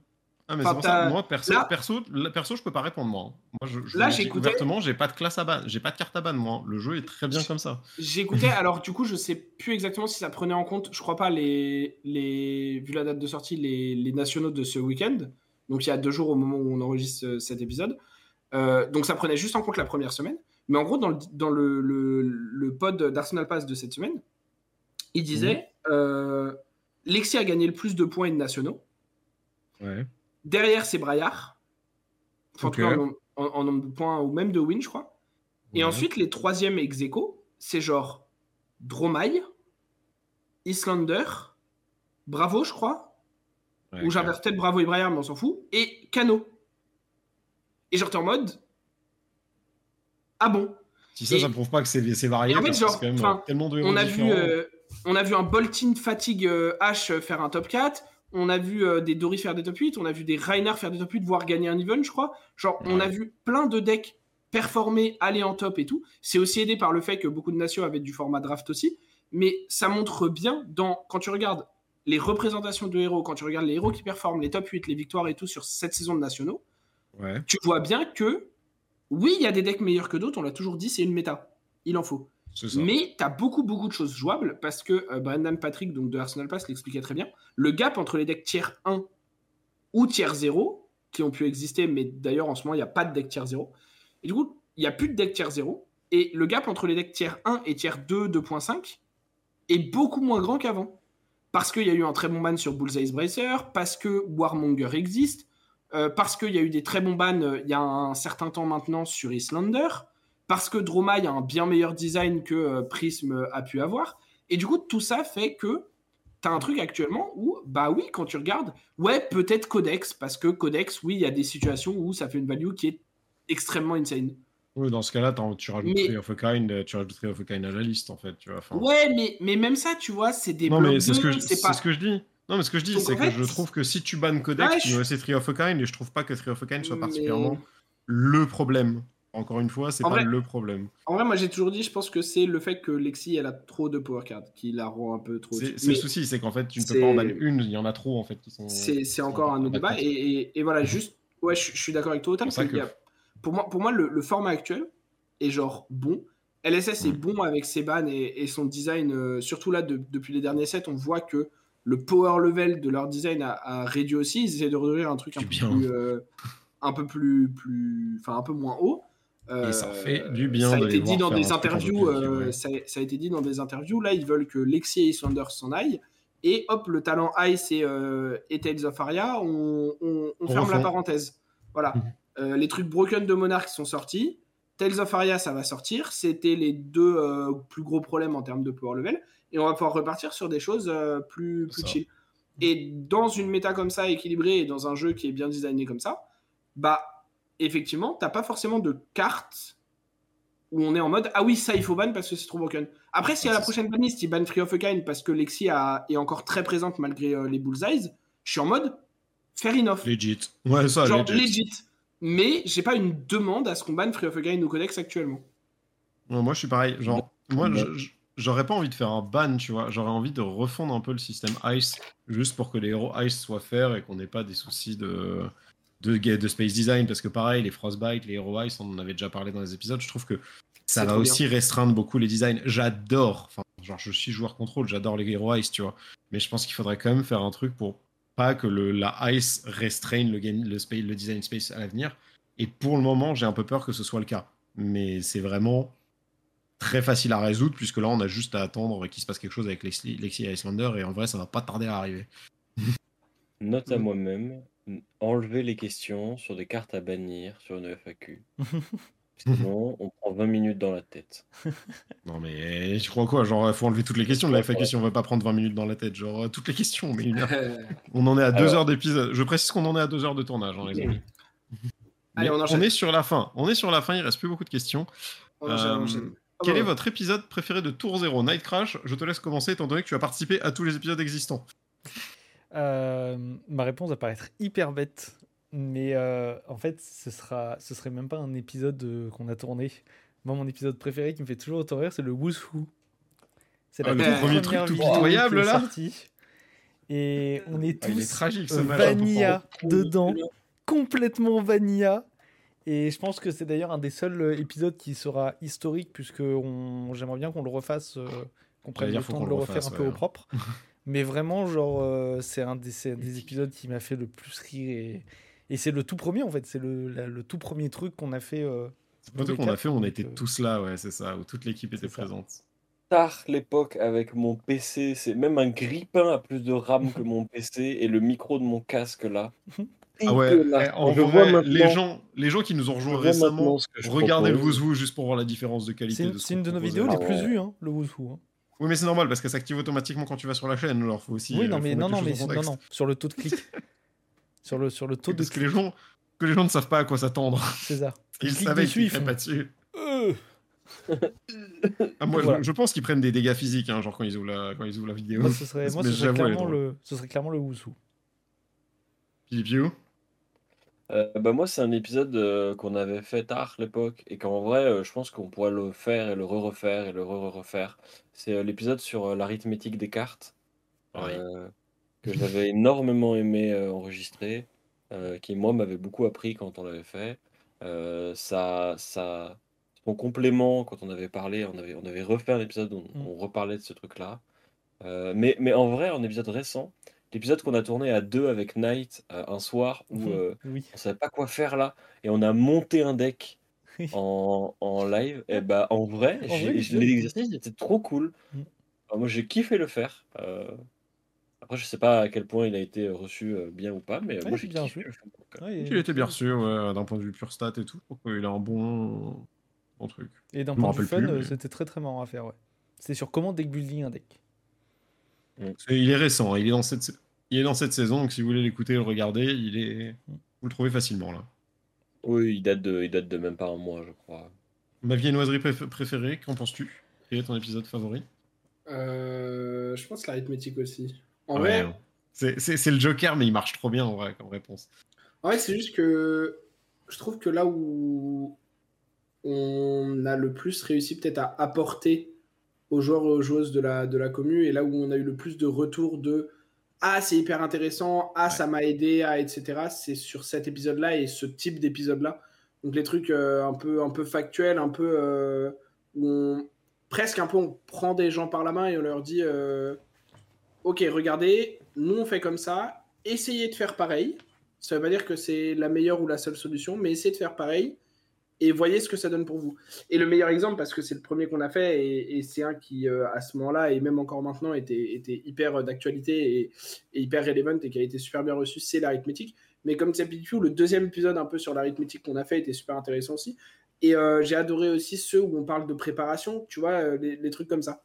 Mais c'est vrai que je, je, préfère dans l'ensemble ceux-là aussi parce qu'ils sont plus intemporels que quand on parle d'une méta ou d'un report de tournoi ou de choses comme ça, où c'est intéressant aussi, mais où euh, il y a moins ce côté. Euh, bah là, tu retournes voir l'arithmétique. L'épisode, il est encore euh, décemment d'actualité, tu vois. Mm. Il, pourrait mm. être un peu refait, peut-être qu'il y a des choses qu'on avec lesquelles on serait plus d'accord avec nous-mêmes depuis. il y a des cartes qu'on cite où c'est peut-être plus vrai, mais plus aussi vrai pour telle ou telle raison. Mais, mais, mais voilà. On s'en fout. l'arithmétique des cartes. Moi, j'aime. C'est 3 heures. Moi, je pense que ce serait celui-là aussi. Euh, mais vu que je vais quand même me challenger un peu, euh, je, bah, je, pense que c'est celui sur la preuve de tournoi parce que justement, on aborde plein de choses auxquelles les gens euh, pensent pas forcément quand ils parlent de préparer un tournoi. Et ce qui est très drôle, c'est que je trouve qu'il y a pas mal de points dont on parle dans, ce, dans ça, dans la prep, qui reviennent dans les interviews qu'on a pu faire avec Smilou, avec Mirakoro, etc. Où, genre, en fait, tu te rends compte qu'au final, on n'avait pas forcément tort dans nos, dans nos points de vue. Et, et pareil, c'est un épisode que j'aime parce que c'est intemporel. Euh, c'est l'épisode où on partage nos expériences qui marchent dans tous les TCG concrètement. Euh, parce que pour moi, se préparer à un tournoi, c'est quelque chose que tu peux appliquer à plein de choses, en fait. Et c'est plus qu'un temporel, c'est aussi un truc presque universel, parce que c'est te préparer un tournoi, ça veut aussi dire te préparer un gros truc, un gros truc dans ta vie, te préparer un gros, un gros event qui te stresse. Euh, enfin, pour moi, tout ce qu'on dit dans cet épisode est applicable à plein de choses. Donc c'est aussi pour ça que j'aime beaucoup cet épisode. Mm. Et j'en profite voilà. pour un dernier truc. Euh, j'espère que les miniatures vous plaisent. Ah oui. Parce que du coup, je me suis amusé à refaire toutes les miniatures et elles ont l'air de. On parler pendant le logo, ça. Je suis très content. Ouais, mais ça vient de me revenir vu que là on parle de ouais, l'épisode. Euh, voilà, voilà. Ah ouais. Euh, on est passé de une vague capture d'écran à à peu près à un moment à des miniatures, ce qui est quand même un petit peu plus. de faire un truc un peu, un peu, plus swaggy. Voilà. Clairement. Ah bah c'est plus fancy, hein. franchement ça marche beaucoup mieux, on est d'accord. Euh, alors, on va poser euh, une question, mais alors par contre, on va être très clair. Je vais poser la question. Ça va être genre la réponse et euh, une ou deux mécaniques max très vite. Et encore, c'est si vous avez envie. Parce que sinon, on est parti pour le faire jusqu'à 3 heures du mat et on n'a pas envie. Si vous deviez une nouvelle classe de créer une nouvelle classe de héros dans le jeu, laquelle vous créeriez, vous créeriez? Euh, il commence. Allez, Knight. Knight, il est chaud là. J'allais lui dire et j'ai vu sa main se lever en mode. Un fucking druide.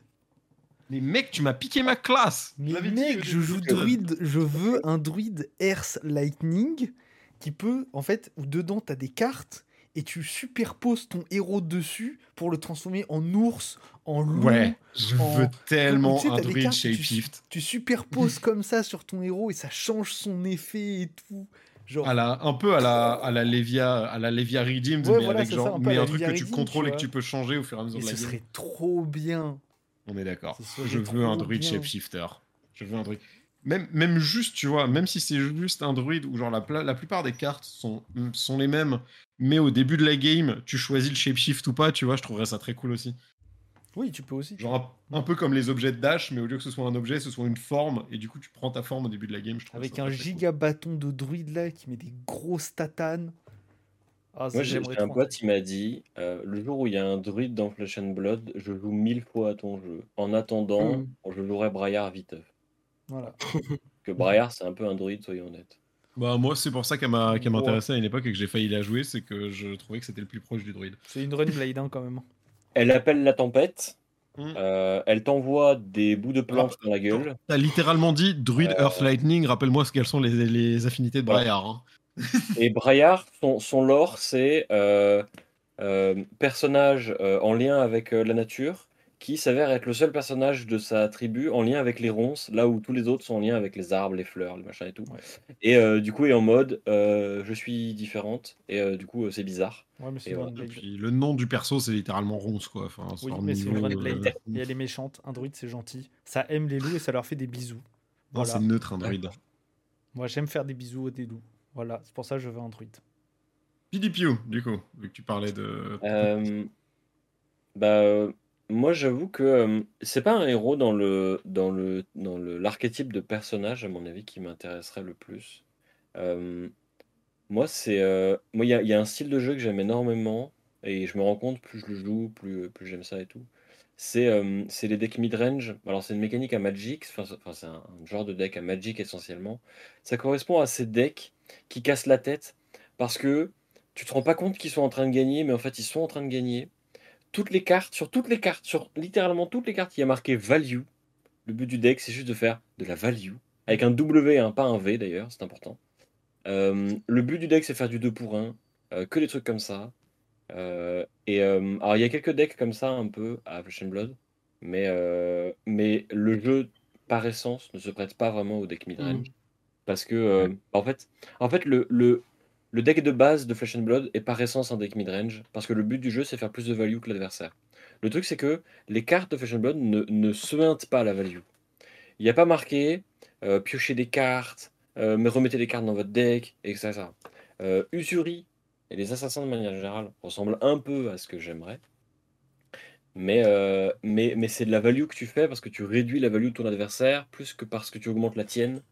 Et donc si je devais créer un personnage, ce serait un truc comme ça. Et ce serait probablement. Euh, euh, je pense que ce serait un mage. Mais genre, vraiment, l'archétype du mage. En fait, même pour être plus précis, ce serait un bibliothécaire. Oh, genre un Ariane. Ce serait. Mais voilà, mais en fait, il existe déjà. Mais enfin, t'as compris. En gros, ce serait genre vraiment un, un, un, book, tu vois. Il a, il a plein de livres comme ça, là. Il pose des items, en fait, c'est des livres. Il active ses livres, il pioche des cartes. Euh, bon alors, ce qui est dommage, c'est que dans Fab, piocher des cartes, c'est trop fort. Donc euh, tu pourrais pas trop piocher les cartes. Mais, euh, mais genre, il a des livres, il pioche des cartes et tout. Et il fait des trucs de ouf comme ça. Voilà. 300 Ouais, ça stylé. Le problème, c'est que j'ai trois idées, je sais pas laquelle choisir. Alors, du coup, je te laisse réfléchir si tu veux. Moi, je donne mon truc, vu que j'en me suis non, sinon... un autre. Non, sinon, juste, genre, pour aller vite, soit un voleur ou genre tu joues avec des cartes de l'adversaire. Je sais pas exactement la mécanique, mais genre, un le truc où... euh, le prise d'Hearthstone. Genre infiltrate. Ouais, non, mais genre infiltrate, voilà, exactement. Genre infiltrate. Genre, hmm. tu fais des attaques, si ça touche, tu peux euh, bannir la carte de l'arsenal de ton adversaire ou une carte de sa main et genre tu peux la jouer ou un truc comme ça. Hmm.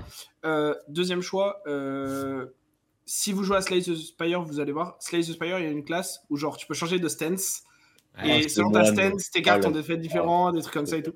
et moi, j'aimerais trop, genre, j'aimerais trop, genre, euh, un truc, quoi, un peu en mode moine ou quoi, où genre, euh, tu passes, genre, le début de la game à soit choisir une stance et setup des cartes de cette stance, soit ta stance, elle est aléatoire au début du tour, je sais pas exactement comment ça se passerait, mais en gros, toutes tes cartes, elles ont genre trois effets, un par stance, tu vois. Et selon la stance dans laquelle t'es, tes cartes, elles ont pas le même effet. Après, il faudrait peut-être un truc où, genre, euh, bah, du coup, le perso a plus d'arsenal ou une manière de stocker des cartes pour, genre, garder celles qui ont des bons effets, j'en sais rien, tu vois. Mais voilà, un truc comme ça, j'aimerais bien. Ce serait probablement un deck très variancé, possiblement, donc peut-être que ce serait pas forcément, genre, bien d'en faire un deck avec des effets trop forts parce que compétitivement, ce serait un peu trop jackpot et du coup, peut-être que ce serait un truc sympa pour, genre, du PvE ou du PF. Et sinon, le dernier truc, qui est en vrai celui que genre je kifferais le plus, je pense, mais très dur à mettre en place sur un jeu physique, je trouve. Euh, c'est un truc, alors je sais pas comment on appelle ça, mais un truc qui pose des pièges. mais pas au sens piège, genre euh, Riptide qui fait Haha, tu as attaqué avec Go Again, tu vas perdre un dégât sur ton attaque et prendre un, tu vois. Oh mais genre Bomb Warrior dans Hearthstone ou genre un roublard, exactement, tu vois. Un truc où genre, par exemple, tu, tu joues une carte, tu payes 3, t'as posé une carte face cachée devant toi, et t'es en mode We chilling boys. C'est un joueur de Yu-Gi-Oh! Tu vois, tu vois, t'es en mode We chilling boys. Et là, le mec il fait une action, et toi tu peux faire en réponse, et genre soit tu payes un autre coup, soit juste comme ça, tu flippes ta carte. Et t'as un effet, tu vois, genre, euh, ah bah le mec a joué euh, une 2 pour 6, bah ça passe une 2 pour 3, je sais pas, des, trucs cons, tu vois. Mais juste un truc où tu places des pièges que tu peux activer plus tard ou que ton adversaire active quand il fait les mauvaises actions. Et, euh, et, tu vois, c'est un truc que j'adorais chez le voleur à Hearthstone. cette idée où tu avais tout un nombre de, de secrets. Genre les secrets, enfin, Ouais, voleur n'était pas la seule classe qu'il y en avait, mais. Ouais, mais il y, avait vraiment un voleur secret spécifique. C'est ça.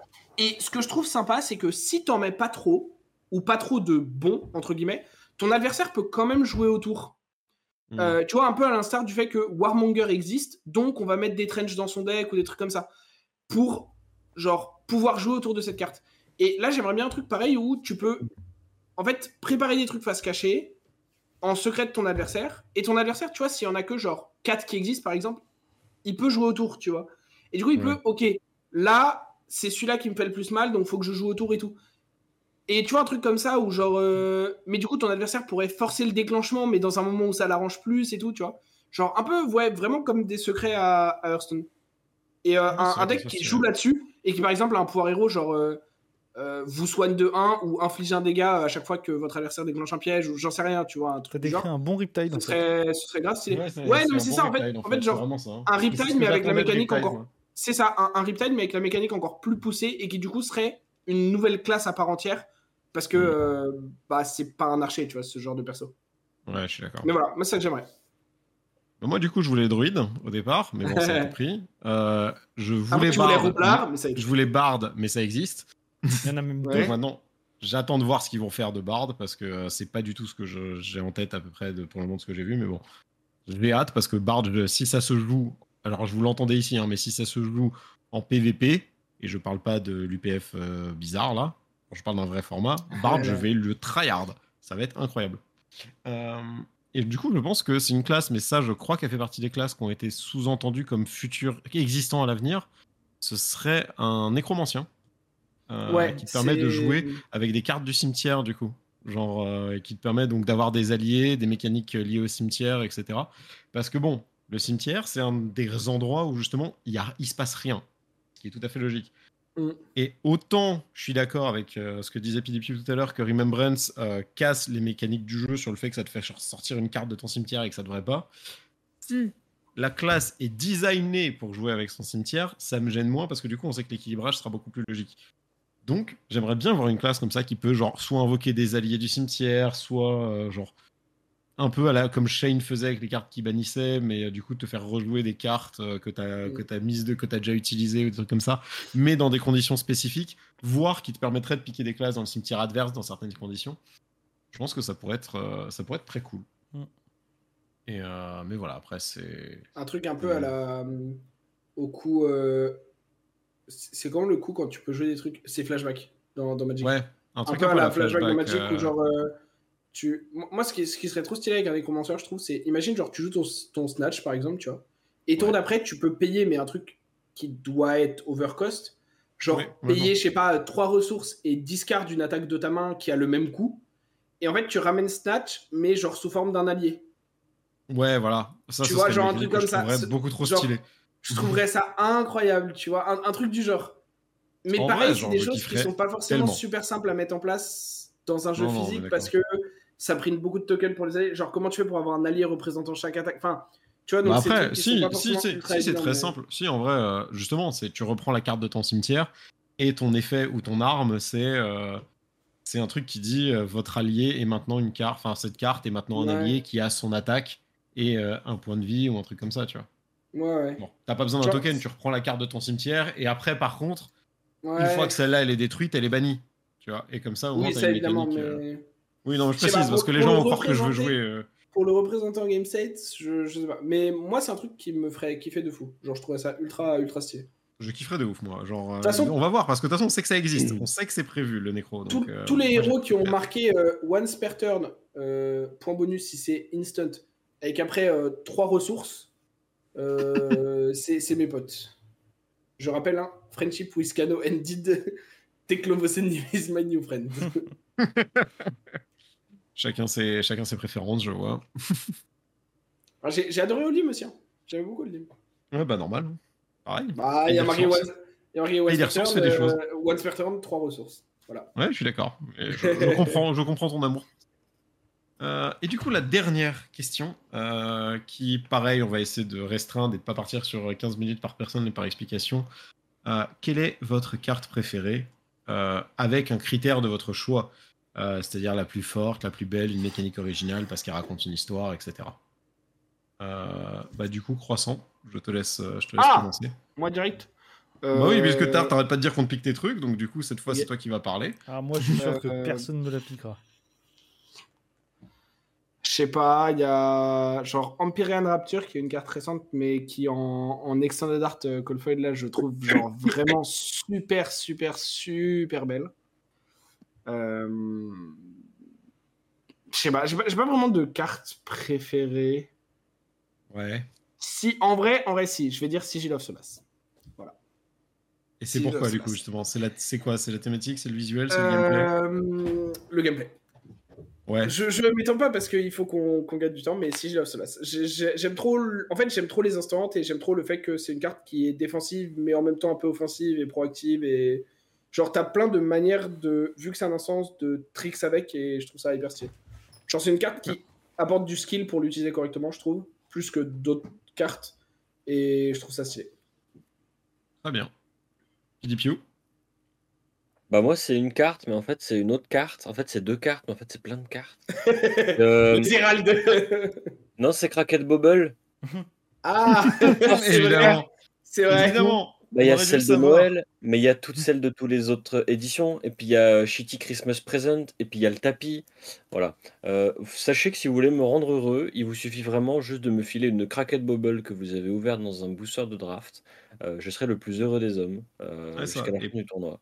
Et même si t'en as, même si en as 15 de la même, hein, tu t'en fous.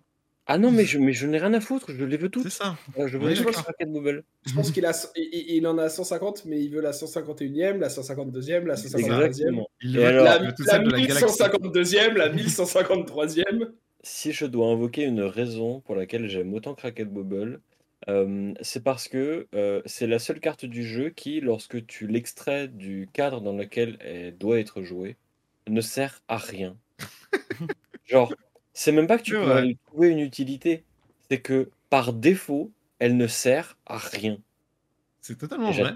Elle ne sert à rien. C'est vrai. En fait, j'adore. La seule utilité d'avoir une craquette bubble, c'est de pas en manquer la prochaine fois que tu vas faire un draft et que tu en aurais besoin.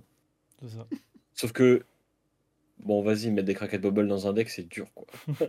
c'est ça, parce que la plupart du temps, tu as de bonnes hein. raisons, hein, mais c'est dur. Du coup, comme les craquettes bubble, ça ne vaut rien, littéralement rien. Et que les gens en ont plein, parce que quand on ouvre des boosters, t'en as forcément. Euh, bah, du coup, euh, j'adore, parce que du coup, les gens m'enfilent et, et je les achète. voilà. Donc j'adore. c'est une bonne, c'est une bonne raison. En fait, une bonne raison de parler aux gens, de dire que j'aime les craquettes bubble et voilà. Donc, Give me the craquette bubble, please. J'aime les craquettes bubble. Night Crash, tu disais qu'on ne peut pas te voler la tienne. Ouais. Vends-nous du rêve. Euh, moi, c'est la Phoenix Flame, je pense. C'est ah ma bah, première Marvel. original pour un joueur de faille. En fait, oh en fait c'est simple. C'est ma première Marvel. Ah, et c'est officiellement la carte que du coup j'ai le plus joué. Voilà. Oui, c'est forcément la carte que j'ai le plus joué. Quand je vois mes stats euh, Talichar quand je traîne et que je vois le nombre de fois que je joue Phoenix Flame, c'est indécent. Donc c'est. Ah, et en plus, la carte en Marvel une carte qui se recycle, forcément. La carte est vraiment trop trop belle. C'est, je sais que j'en ai besoin de deux. J'en ai deux en Marvel dans le deck et elles bougeront pas. Et j'aime beaucoup trop cette carte. C'est bien. C'est bien toi ta carte. Euh, et moi, c'est euh, pareil. Hein, vous allez être excessivement surpris. Je pense que là, je vois tout de suite l'expression de surprise sur vos visages. Le rempart of the, Rampart of the Genre, j'adore le visuel. Tiens, tiens, tiens. J'adore le visuel, j'adore la mécanique. C'est la carte qui m'a fait tomber amoureux, amoureux du jeu. je vais jamais critiquer cette carte d'un point de vue kiff. Genre, et je, je, regrette de ne pas pouvoir la jouer plus. Voilà. Après, moi j'ai dit que c'était Kraken Bubble. Il y a énormément de cartes que j'aime aussi euh, dans le design, parce que tu fais des trucs stylés avec, ou parce qu'elles sont jolies, etc. Mais il en fallait une seule. Et c'est vrai que celle-là, elle, est représentative de toi en vrai. Genre, tu demandes à quelqu'un la carte de Pidipio, évidemment qu'on va dire la Crack Bubble, tu vois. Les bobbles, les bobbles. Les bobbles. Mais oui, c'est ça. Et puis, genre, euh, en vrai, on n'est pas excessivement surprenant, soyons honnêtes, dans nos, dans nos choix. c'est ça. Mais, euh, mais bon. Mais bon, c'est pas grave. Est-ce qu'on avait besoin d'être surprenant? Je pense pas. Je pense que c'est important, justement. Au contraire, ça prouve qu'on est fidèle à nous-mêmes. Mhm. Bon, on va dormir. Hmm. Ouais, parce que là, du coup, les amis, hein, pour le tournage, je vous dis, il est minuit. Hein, je vous dis pour les gens qui nous écoutent. Euh, nous, on, on, est en train d'enchaîner on a enchaîné les tournages. C'est bien, on vous plus de contenu, mais du coup, c'est notre sommeil qui se sacrifie. Hein, on vous le dit tout de suite. Mhm. non, moi, ça va. Moi, ça oui, non, mais toi, ça compte. Toi, mais toi... On parle des gens qui ont un vrai travail là. On va, on, va, on va, rester avec Night après. Euh, on va vous faire un autre enregistrement là, je pense. On, va, on va aller discuter de, de, certaines choses pendant que les, les, les autres vont dormir. C'est ça. Genre, il y, y, a les anciens là, Pilipio et moi, et il y a les petits jeunes, euh, les petits jeunes qui ont une vie bizarre là. C'est marrant que tu dis ça parce que je suis plus vieux qu'Hugo. Mhm. Sérieux Oui. Oui, j'ai ah, été surpris aussi quand j'ai entendu ça parce que, genre, quand j'ai rencontré et en plus, j'étais en, mode.